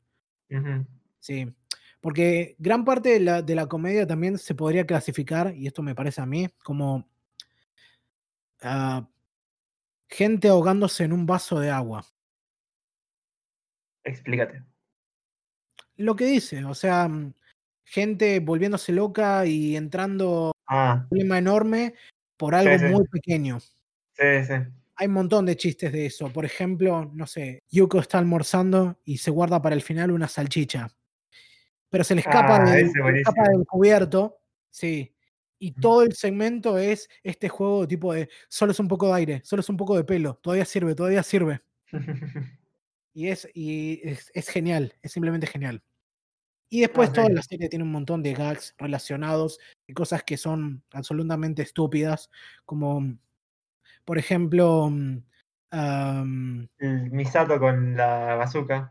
sí, la Tsundere que, que es tan Tsundere que ataca con armas al pibito este que es casi también el, el protagonista, va, es el interés romántico Jojo, porque también le gusta a, a Mio, y Mio dibuja, dibuja a Yaoi con él, y eso es otra cosa que, que es muy recurrente. Y este tipo es tipo una caricatura porque es un, es un estudiante también de, que está en el club de actuación y que ah, vive a- comportándose como un dandy a tal punto que anda con un que anda que anda a cabra. Así, No sé si un dandy. Dandy, en sentido japonés, tendría más sentido con el tema de soy re. Acá es como que Sí, soy. No, acá es como es el tipo, me, me- yo me creo la mejor persona o cosas así, yo sé que soy lo no, pero correcto. ese- eso es lo que digo, no se cree la mejor persona, eso es lo que pasa, es, es tipo, mm, es un galán que no sabe que es un galán. Mm, que, que es que actúa de una manera que suena pretenciosa, pero, mm, pero lo hace sin ninguna pretensión. O sea, parece que se hace el agrandado, pero en realidad es, es completamente honesto. Mm. Como que está, como que está tratando de, de caretearla de algún modo, pero realmente él es así. O sea, él realmente viaja en cabra porque le gusta viajar en cabra. ¿me No, entendés? sí, y también vive en su propio mundo, ¿viste? Como que le dicen algo, ah, sí, ya te entendí. Sí, y vive en su Es propio como que mundo. te dice una respuesta que nada que ver. Y hace la cosa de se ríe de esa manera. Tenés un sí, todo está compuesto por cosas así. Hay unos pequeños segmentos también que, mm, que varían en calidad, que son por los de Helvética Standard, que son casi pequeños retazos de chistes extraños. Después están los que son pensamientos cortos, que es lo que el título. el Helvetica Stand- Standard también ahí dentro de la serie es un manga. Eso está Sí, bueno. o sea, un poco un para salir del mundo, pero no salir tanto. porque es otro manga que publica el autor y que está compuesto por estos, por estos chistes y estos, estas, eh, es un humor aún más random, por decirlo de algún modo, que lo que ocurre en la serie, pero no lo suficientemente random como para formar parte del entramado general. Mm. Y a veces es algo tan simple como, como uno que es un par de tipos en una carrera, mm, en una carrera entre universidades y uno tiene que pasarle la batuta al otro y el chiste es que nunca se la termina pasando y los dos corren al mismo tiempo. Y ya Mm. está. Y no es más nada. Ah, y hay, un, hay otro segmento que también es, es un tanto... Hay otros dos que me acuerdo, que uno se llama Un pequeño milagro y el otro como el amor. Y de vuelta, son, son como retazos aún más pequeños de ideas para incitar un, un chiste, que por alguna razón no terminan encajando del todo en el resto de la serie, simplemente porque mm, no hay una manera de conectarlos con lo demás. Claro. Pero de vuelta, todo, todo esto gira en torno a- al tema este. Hay mucho para agarrar, hay mucho de qué agarrar y creo que cualquiera puede encontrar algo divertido o interesante. E incluso Mm. por los personajes mismos, porque yo me estaba riendo un poco de que en Kaguya todos son caricaturas que están tratando de aspirar a algo más, pero terminan quedándose en caricaturas. Acá tenés personajes que parten desde una caricatura, pero están tan bien armados y tan bien interpretados Mm. Que terminan siendo algo más y te terminan encantando solo porque son lo que son.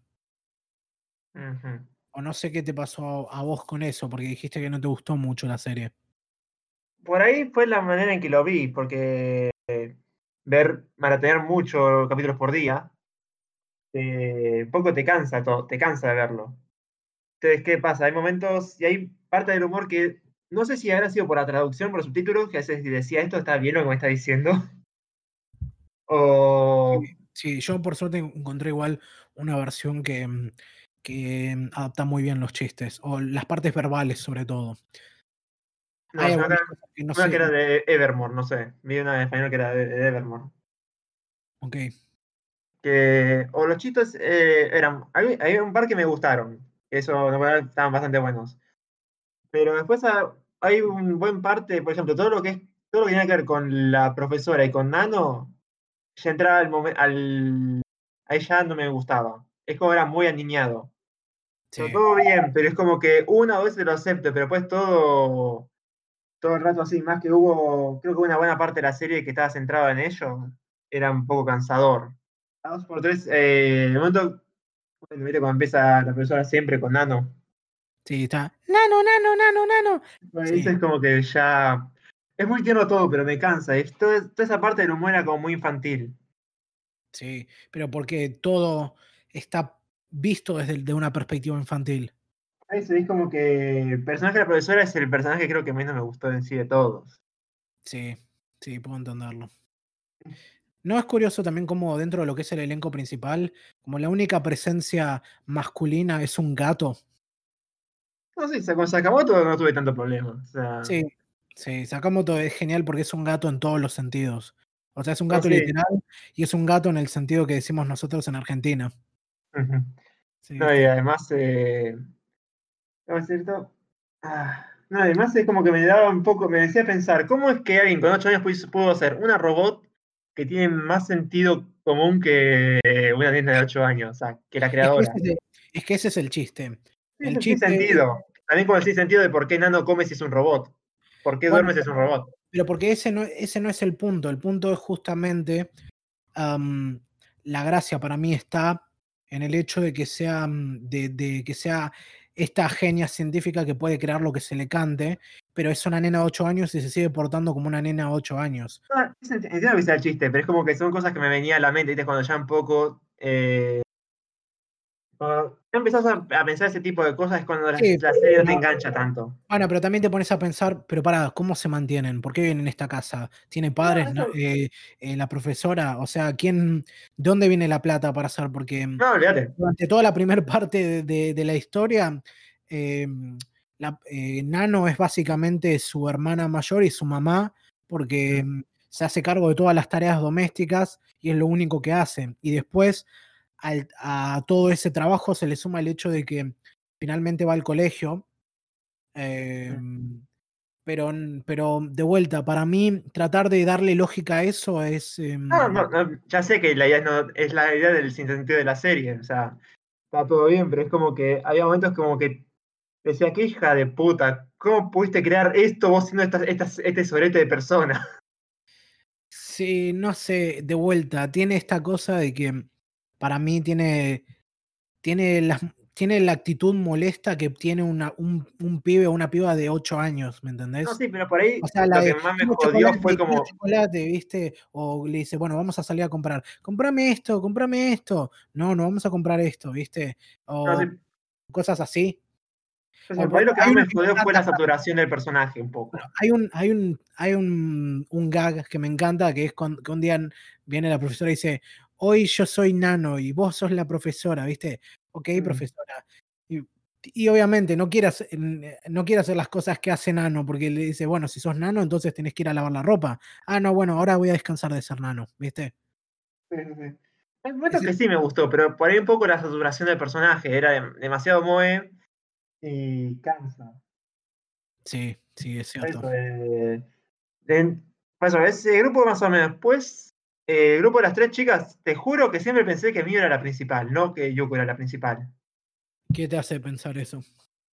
¿En serio? ¿Nunca jugaste el juego ¿Dónde está el protagonista con Yu-Gi-Oh? Pero, para, para. ¿Qué? ¿Yugi no es el protagonista de Yu-Gi-Oh? Me estás diciendo que no lo es. Eh, no entiendo, ¿me estás diciendo que no lo es? No, no, bueno, vos viste la, la típica el típico meme ese de encuentra el protagonista y es una imagen de Yu-Gi-Oh! donde están todos con pelo normal y el protagonista Yu-Gi y el con pelo picudo. Ah, ah, sí, sí, sí. acá un poco parecido. Yo, lo, yo más como encontrar al usuario de stand. Mm. además. Y bueno, justamente pasó un poco lo mismo con el, con el trío de la secundaria.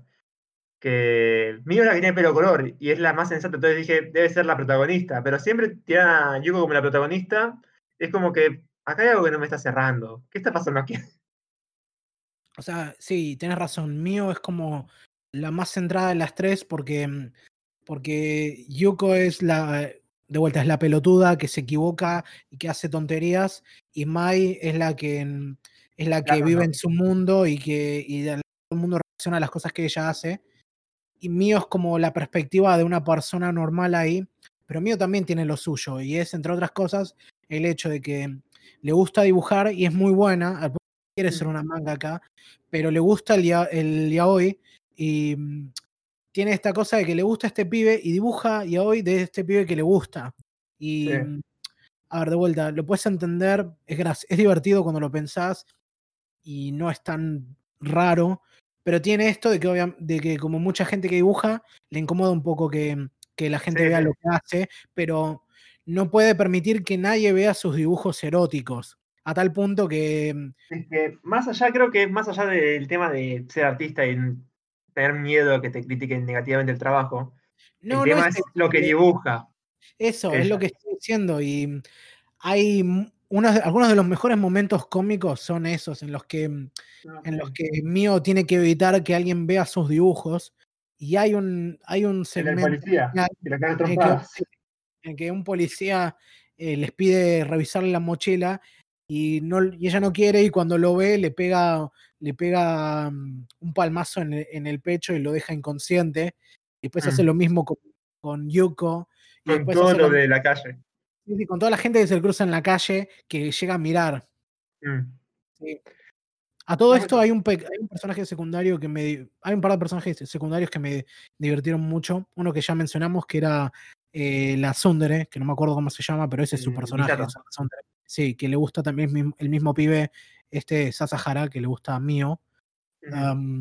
y todo toda la gracia es eso, que es la Sundere, que en vez de atacarlo solo con palabras, lo ataca también al, disparándole eh, y con armas de fuego y con bombas y cosas así. Ah, y todo por una tontería como por ejemplo, ah, te encontré tu pañuelo y junté tu basura por vos, viste, esas cosas. No lo hago mm. por vos, no te das ideas, todas, todas esas tonterías. No, además cuando no hay nadie presente y es como que la mina sigue pensando en el flaco. es como que... O sea, el, consejero está en la oficina del, del, consejero estudiantil y le dice, ¿qué quieres hacer cuando, cuando termines la secundaria? Y ella se queda callada y dice, ¿cómo? ¿Casarme con él? Nunca. ¿Quién? ¿Viste? Y se deja, se deja delatar sola y el otro no dijo nada. Hmm. Y en ese sentido también hay una interacción muy interesante que se arma todo el tiempo entre el profesor Takasaki, que es el, el de lengua, que le mm. gusta la, mm, la profesora consejera. Sí, la, consejera de, del colegio, que es como una especie de preceptora, por lo que veo, que es la profesora Sakurai. Que la profesora mm. Sakurai también es como el otro personaje Moe, pero es la adulta. Eh, que, que, habla con voz de pito y que dice, este, ah, bueno, y siempre es Más que voz de pito, me pareció voz de vieja. No sé, no, una voz de pito impresionante. Sí, sí, pero tiene un acento, una acentuación que me hace sonarla como si fuera, me de joven, vieja. Le 20 años más. No, no, no lo creo. Y esas, tiene un ida y vuelta muy gracioso porque ella no, no caza ninguna y el otro no quiere, y el otro está todo el tiempo entre esos impulsos y el hecho mm. de que quiere ser un modelo y no puede, no puede andar saliendo con alguien del colegio. Mm. Y hay un montón de otras A mí me encanta la parte cuando tiene que con el hermano de la profesora que, para, que juega el fútbol ligo y no sé qué carajo es fútbol ligo y es buenísimo. Sí, tenés otras cosas como es el fútbol ligo, que al principio parece algo que no existe y después resulta que es un deporte real. No, mm. hay mucho, mucho de lo que agarrarse y, no, no, tengo, no tenemos tiempo suficiente para mencionarlo todo. Aparte de que no quiero, no quiero mm, decir más. Yo supongo que si quiero cerrarlo con una cosa, quería preguntarte cuáles fueron tus segmentos favoritos, porque hay uno que hay unos cuantos que me encantan. hoy a, mí me gusta mucho uno que ya mencionaste, que es cuando, cuando la profesora y Sakamoto van a pasear y se cruzan con los perros de, mi, de Mia, y no, perdón, de Mai, Mai, que dije. Sí. Y mm, Yuko y Mio van diciendo, ah, no, no tengas miedo, no te hacen nada. Y, los dos perros las muerden y pegan un grito que, que, es como un Kamehameha que atraviesa los planetas. No, y también eso, antes de ese capítulo había pasado con el tema del manga, que se pinchaba con la pluma. Ese es otro segmento, me encanta, cuando, cuando el trío ayuda a Mio a hacer su manga y ya arranca con que, con que Yuko se clava la punta de, de la, de la, del lápiz y pega un grito enorme por una herida así de chiquitita. Mm, creo que otro que me gusta, perdón, la, mayoría, la mayoría de las veces me reí por, por, chistes así, tipo, hay otro que me encanta también de Yuko cuando tiene el que dice, uy, soy un alien indestructible, nada puede hacerme daño, y recibe un pelotazo por atrás. No, por otro que está bueno es que no sé si parodia a, a, las películas de Ghibli. No, ¿se viste que está en el dirigible? Ah, sí, los sueños de Yuko que sueña con este reino que tiene, que, que están en un, en un Zeppelin. Esos son buenísimos. No había hecho la asociación con Ghibli, pero puede ser. Me suena, no sé, me suena a Nadia o, otra cosa así, ¿viste? Sí, a ver, como es en el aire, lo primero que te sale es como náusica, pero. Sí, náusica, perdón. Sí, sí. O el castillo en el cielo. No, perdón, mm. castillo. No. ¿cómo, no? El castillo, ¿cómo, se llamaba? Sí, ¿no era el castillo en el cielo? La puta. La puta, sí. No me bueno. No, a nadie le gusta. Se hizo meme. Ya sé, ya sé. Y otro, que me, y otro que me encanta, que creo que ya debe ser un favorito así de, mm, de todo el mundo, es el de todo, todo el segmento en el campamento. Ah. Sí, ese más o menos. Ese es, es básicamente, ese es solo Mio y Yuko cagándola y cagando a piñas entre ellas y Mai haciendo la suya. Hmm. Porque tiene esa de que Yuko caga el almuerzo y obviamente Mio cuando, Mio el almuerzo después. Mio cuando se calienta es ese tipo es imparable. Y le dice, hmm. ¿de qué color es tu sangre? Así. Y, después se pelean, se tienen que pelear por un cacho de comida que les queda. Es como, hmm. ese sentí que debería haber sido un poquito más largo solo para hacerlo más gracioso. Sí. Eh, bueno, en mi caso, a mí todos los segmentos con Mio me encantaron. O sea, que Mio era toda la protagonista.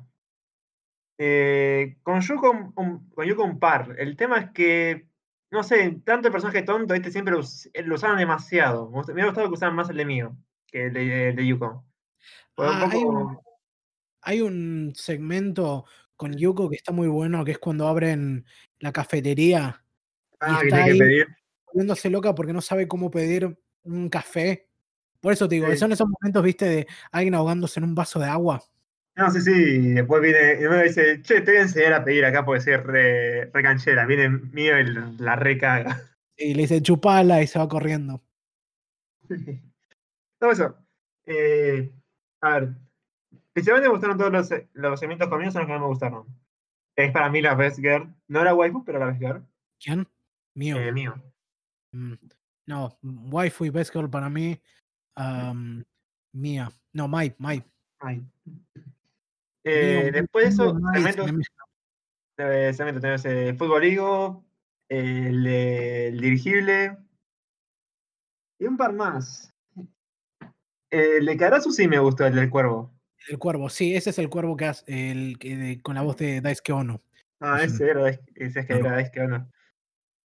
Y no sé, o sea, hay, el tema es que hay chistes que los físicos me encantaron por la energía de la animación que tiene, es buenísimo. O sea, no solamente la calidad, sino la energía que pone en la animación.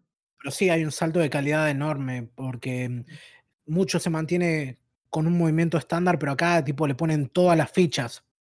Mm. Después hay varios chistes que son idiomáticos, que esos sí son los que más. Y hay bastantes dentro de todo. Y esos son los que más poco me complicaron la existencia, o no la existencia, pero la ganas de ver, la emoción de ver el de ver Hay algunos. Perdón, que decías, que es como que hay muchos así de, o que son algo escrito y no me lo traducen para el colmo, o es algún juego de palabras o algo que pasa y pasa por ser random y ya está. Los que son cortitos usualmente pecan de eso. O sea, pasa algo y es como que ya está, cagate de risa. Sí, hay algunos que, mm, que mm, se sienten muy, muy, muy random, como decís vos, pero porque es algo que ocurre, reacción y chau. Y no. Mm, y, tal, y si te agarra medio despistado, como que no entendés lo que viste. Hay uno que, por ejemplo, recién lo entendí como a la cuarta vez que lo vi, que es un, creo que es un segmento del Bética Standard, cuando, mm. Mm, cuando te muestran a un pibe y un viejo jugando al shogi y tienen a una referee contando el tiempo. Y, mm. el, y el, pibe está con, con, sosteniendo una pieza y el viejo le está sosteniendo la mano con que sostiene esa pieza. Y cuando me quise dar cuenta, el chiste era que el pibe estaba por hacer una jugada, tipo así como de jaque mate, pero el viejo tramposo no está dejándole que lo haga y la referee está haciendo la vista gorda para que pierda. O sea, está contando porque parece que en el shogi también se puede jugar así con turnos por tiempo. Hmm. Pero, pero ese es uno, viste, no lo capté hasta que no, no, lo vi bien o averigué. Hmm. Ah, y ya que, estoy, quería mencionar un, un último segmento que me gustó, de los que vi que realmente me hizo reír así a, voz pelada, que es este en el que el pibe este, el moicano, Nakano yo, em, va al, templo para, para, fingir que, ah, que, que Sí. Y me encanta, hay una parte que me encanta, bien arrancado, ¿viste? Le dice, em, eh, sacerdote, señor sacerdote, tengo, siento que algo me está estrangulando. Y le dice, ok, mira, ahora te ayudo. Y él dice, bien, ahora me va a dar alguna pelotudez y voy a probar que es todo mentira. Y le da unas pastillas, tipo algo como, no sé, unos analgésicos. Y la, la, mm, el, la- el plano ese de reacción del flaco me dio tanta risa que tuve que parar para poder seguir viendo. Pero es, dura tipo tres segundos. Pero La, Y reacción de las pastillas No, o la reacción al final. La reacción de las a ver las pastillas. Todo lo demás es genial también. Eh, y. mm, Ah, hay una cosa también que había visto. ¿Viste que hay un chiste recurrente? Son las máscaras estas de Daifuku. Sí. Los Daifuku son como una. son estas masitas dulces. Sí, que ven se el viejo de Nakanoyo. que vende el viejo de Nakanoyo y que son algo que está ahí todo el tiempo presente. Pero la primera vez que lo vi no ubicaba que era eso y yo pensaba que era como una referencia al consejo del huevo.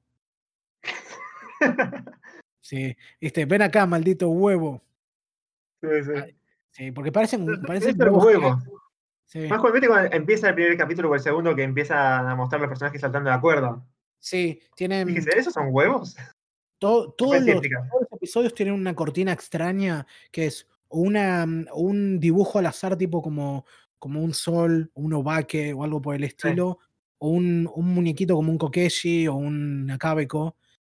Mm. Y a veces son una cortina que es como, por ejemplo, los, los primeros episodios, em, dos tipos con, con la máscara del Daifuku eh, haciendo, agitando una cuerda y personajes de la serie yendo a saltarla. Mm. Y el chiste es que alguno, alguno la, la caga o una locura. Sí, sí, o como, ¿cómo qué va a pasar, viste? Sí, sí. Ay, No sé, tenés la escena también de los segmentos con el viejo de Nakanoyo que me pareció muy hijo de puta. Sí. Que el viejo también tiene un moicano natural. Sí, sí, pero bueno, lo- aprendió a sobrellevarlo. A diferencia Sí. de Nakanoyo. Sí. Nakanoyo no, aparte- le dejan crecer el pelo. Siempre que se lo junta.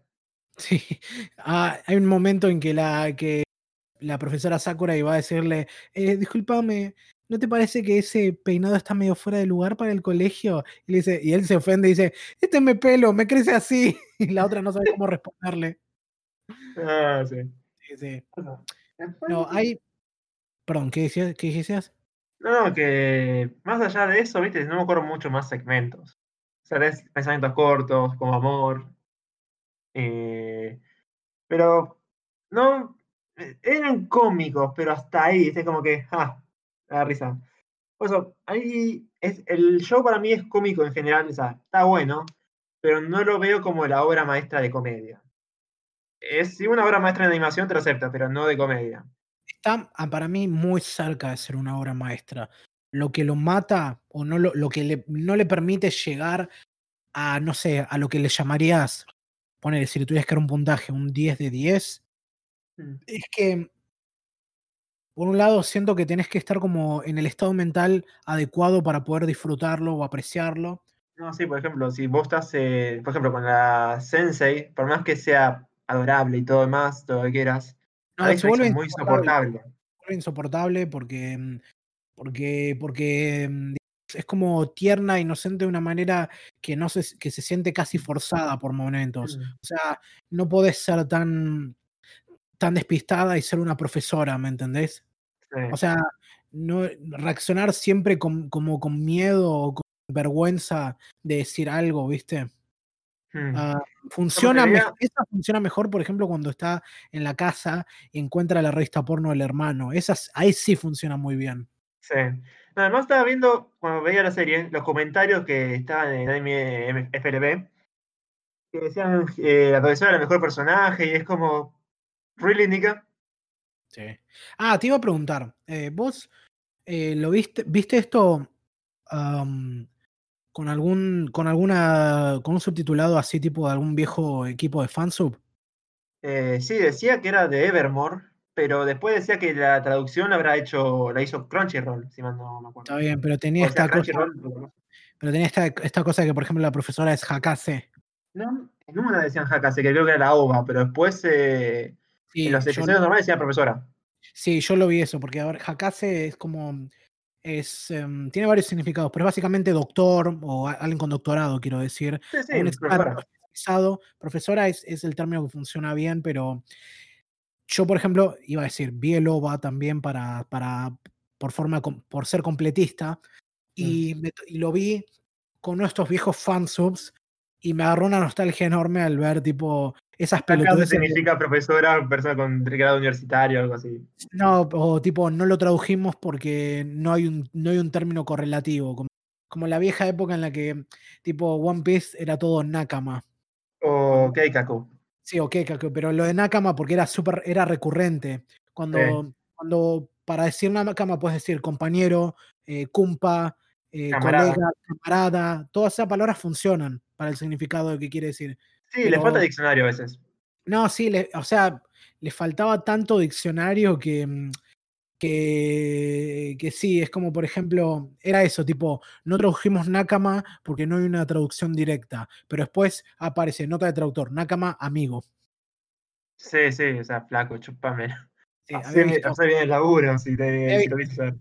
Había visto ese video de Pro CD, el actor ese que hace chistes de estos doblajes, que mandaba tipo una interpreta- interpretación de un do- de una subtitulado normal con subtitulado de fansub, y tipo Mm. decía, em, em, basta Sasuke, eres mi amigo, no puedo soportar más estas cosas que haces, y, y el, el fansub es, eh, andate la concha de tu madre Sasuke, Ore, soy tu amigo, ¿viste?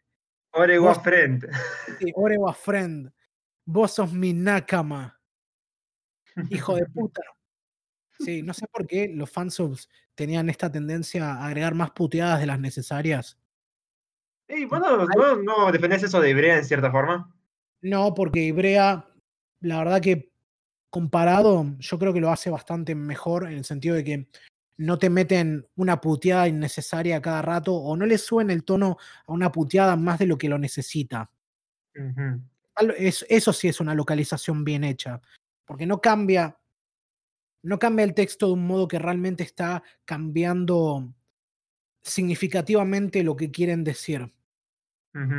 Que no es lo que pasa, por ejemplo, con algunos doblajes yankees, en los que realmente cambian el texto para decir otra cosa. Sí, sí, me hace recordar a Kobayashi y Dragon Maid Sama que le metieron un poco de movimiento feminismo, eh, feminista. Ah, no lo pongamos así, digámoslo de esta manera. Creo que un personaje dice, sí, me, me tomé esta forma porque aparentemente llama más la atención o algo así. Y en, la, y en la- el doblaje le pusieron, creo que tomé esta forma porque aparentemente le calienta a los hombres. No, creo que era por otro, otro tema, pero era como más de decir, esta nunca dijo nada con respecto al movimiento, no tiene por qué decir, el personaje no tiene nada que ver con eso y vos se lo estás metiendo. Creo que, a ver, si lo recuerdo bien, creo que hizo un chiste de patriarcado Mm. y, mm, y el personaje en ningún momento dice eso realmente en la, digamos, en el texto original. Pero bueno, sí, es un. Es todo un tema. Es algo No, para. sí. Pero, pero la conclusión es: no miren doblajes, no miren doblajes, no lo financien, no les den nada. Si no te sea, gusta, vamos- lo financias, sí. Sí, si no te gusta, no lo tenés que ver primero que nada. Y desde ya, a ver, vamos a ser honestos. Si mirás cosas dobladas, sos como subhumano. No, no, mentira, mentira. acá, no, acá toleramos a todo el mundo, no se preocupen, no se preocupen. Ah, ¿no? Inclusive a los que ven doblado. Bueno, voy a Mm, tratar, de- para no ser más crinchoso de lo que ya soy. am, sí, no sé que- si tenés algo más para decir. Mi conclusión final es esa.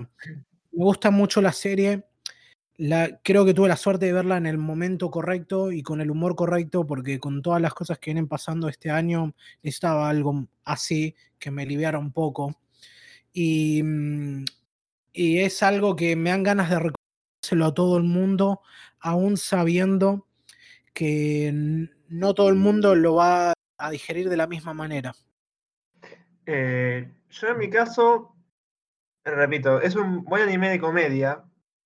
Recomendaría verlo pausadamente, no acabárselo de una, porque sinceramente agota a veces. Sí, yo Eh, también, o sea, hice esto, he hecho muchas veces esto de maratonearlo así y esta serie no es realmente una para maratonear. No, eh, A menos que te encante, a menos que te encante. Yo la, obviamente. esta es una de las pocas que he visto así dos veces casi una detrás de la otra. La primera vez la vi con, la vi con un poco de tiempo y la segunda directamente me lo pasé así nomás. Así, Ah, tipo, eh, episodios por día. mm. No, también eh, Tiempo, sí. obviamente, pero bueno. No, eh, paso, es, es un anime de comedia, muy buena animación. Eh, me encantó el primer opening y el ending. Lástima los segundos que para mí no llegan a eso. Es como que el primero tiene muchas escenas originales y en el segundo es como que toma bastante de la serie, ¿viste? no tiene tanto ese juego. El primero tiene escenas originales, el segundo qué? El segundo es como que toma muchas escenas de lo que pasará en la serie, ¿viste? Sí, te, agarra esto de, no, no yendo al colegio. Sí, claro. O sea, tiene escenas, pero no. Tiene escenas así originales, pero después de eso es mucho eh, footage de la serie. Eh, ¿Qué más iba a decir? Eh, buena comedia, animación. Eh, lo que sí. Mm, no. Depende, todo depende de los años que tengas para mí. Si sos eh, otaku recién recibido, o sea, no recién recibido, recién iniciante, eh, recién eh, te, va, te va a gustar mucho. Principalmente supongo, el, las partes de la profesora y lo demás. Yo ya siendo, teniendo mis años, mis veintipico de años, no, no soy ese target, pero hay chistes que igual, igual pegan, muchos chistes pegan pero no. Hay, para mí hay mejores anime de comedia, yo qué sé. El único anime de comedia que vi dos veces, porque es dentro de todo corto, es Carnival Phantasm, que es justamente con Type Moon, con todo lo que Fate, con Fate y Pero para, ni siquiera tipo bo, bo, bo, No, vi, a ver. Uno de, los, que más me gusta de. O sea, los que me gusta de comedia, los que vi fueron eh, Bakato Test, John o sea, Idiotas Pruebas y Invocaciones, ¿era? Big Grand Blue, eh, que más, eh, eh, Prison School, y esos me encantaron. Eh, Kaguya y Kaguya. Eh, y sincera, y también con Gekan Jojo Nosaki-kun. Y esos me gustaron, la comida me gustó más que acá. O sea, acá, en general, digo. Es como que es más contenida los chistes que en este. En este es como que hay chistes buenos, pero hay un par que son más o menos y esa distancia a veces se nota. Sí, sí, es cierto. Eh, no sé, también otro que me hizo muy, muy parecido a este fue Pop Team Epic. Que, sí, es cierto. pero, Pop Team, Epic es como. Mm, bebe mucho de la cultura memética actual. Eh, Nichijou es bastante, es un tanto anterior a eso. Pero a tal punto que, viste, tenés esos anacronismos como el hecho de que mm, a ver, no, nunca te dicen específicamente cuándo está ambientada la, serie, pero tenés esto de que, por ejemplo, no hay celulares, apenas hay computadoras. Em, no, sí, es otra época. Tiene, tiene, tiene, tiene esa cosa medio atemporal. Mm. Tiene como ese toque medio analógico en algunos aspectos de la tecnología y cosas por el estilo. Mm. No sé. Bueno, la otra cosa que sí me gustó por ahí eh, fue por ahí la conexión. Se siente que es un pueblo chiquitito.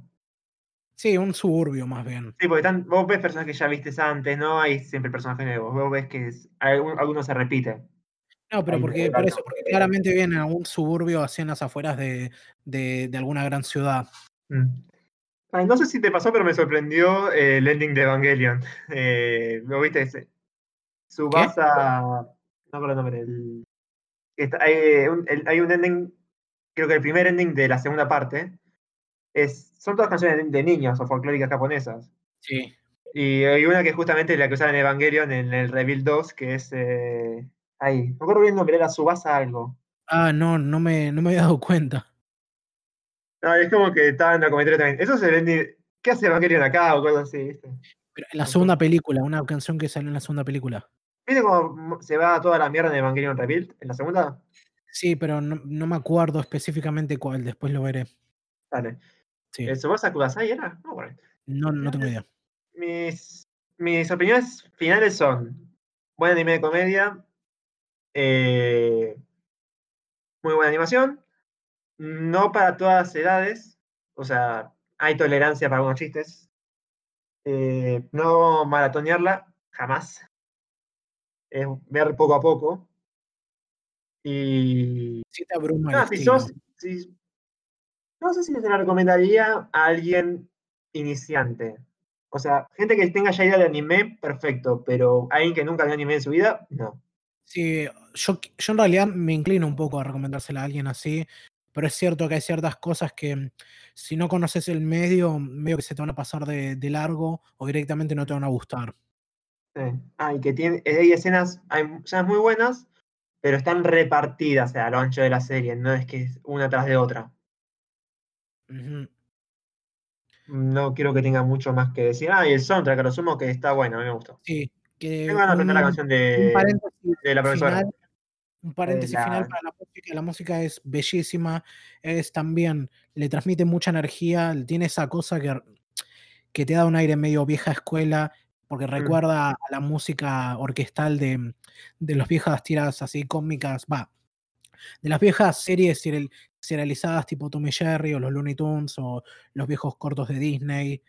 Eh, mm, y, tiene, y tiene momentos de mucha calma muy interesantes y otros momentos de pura locura.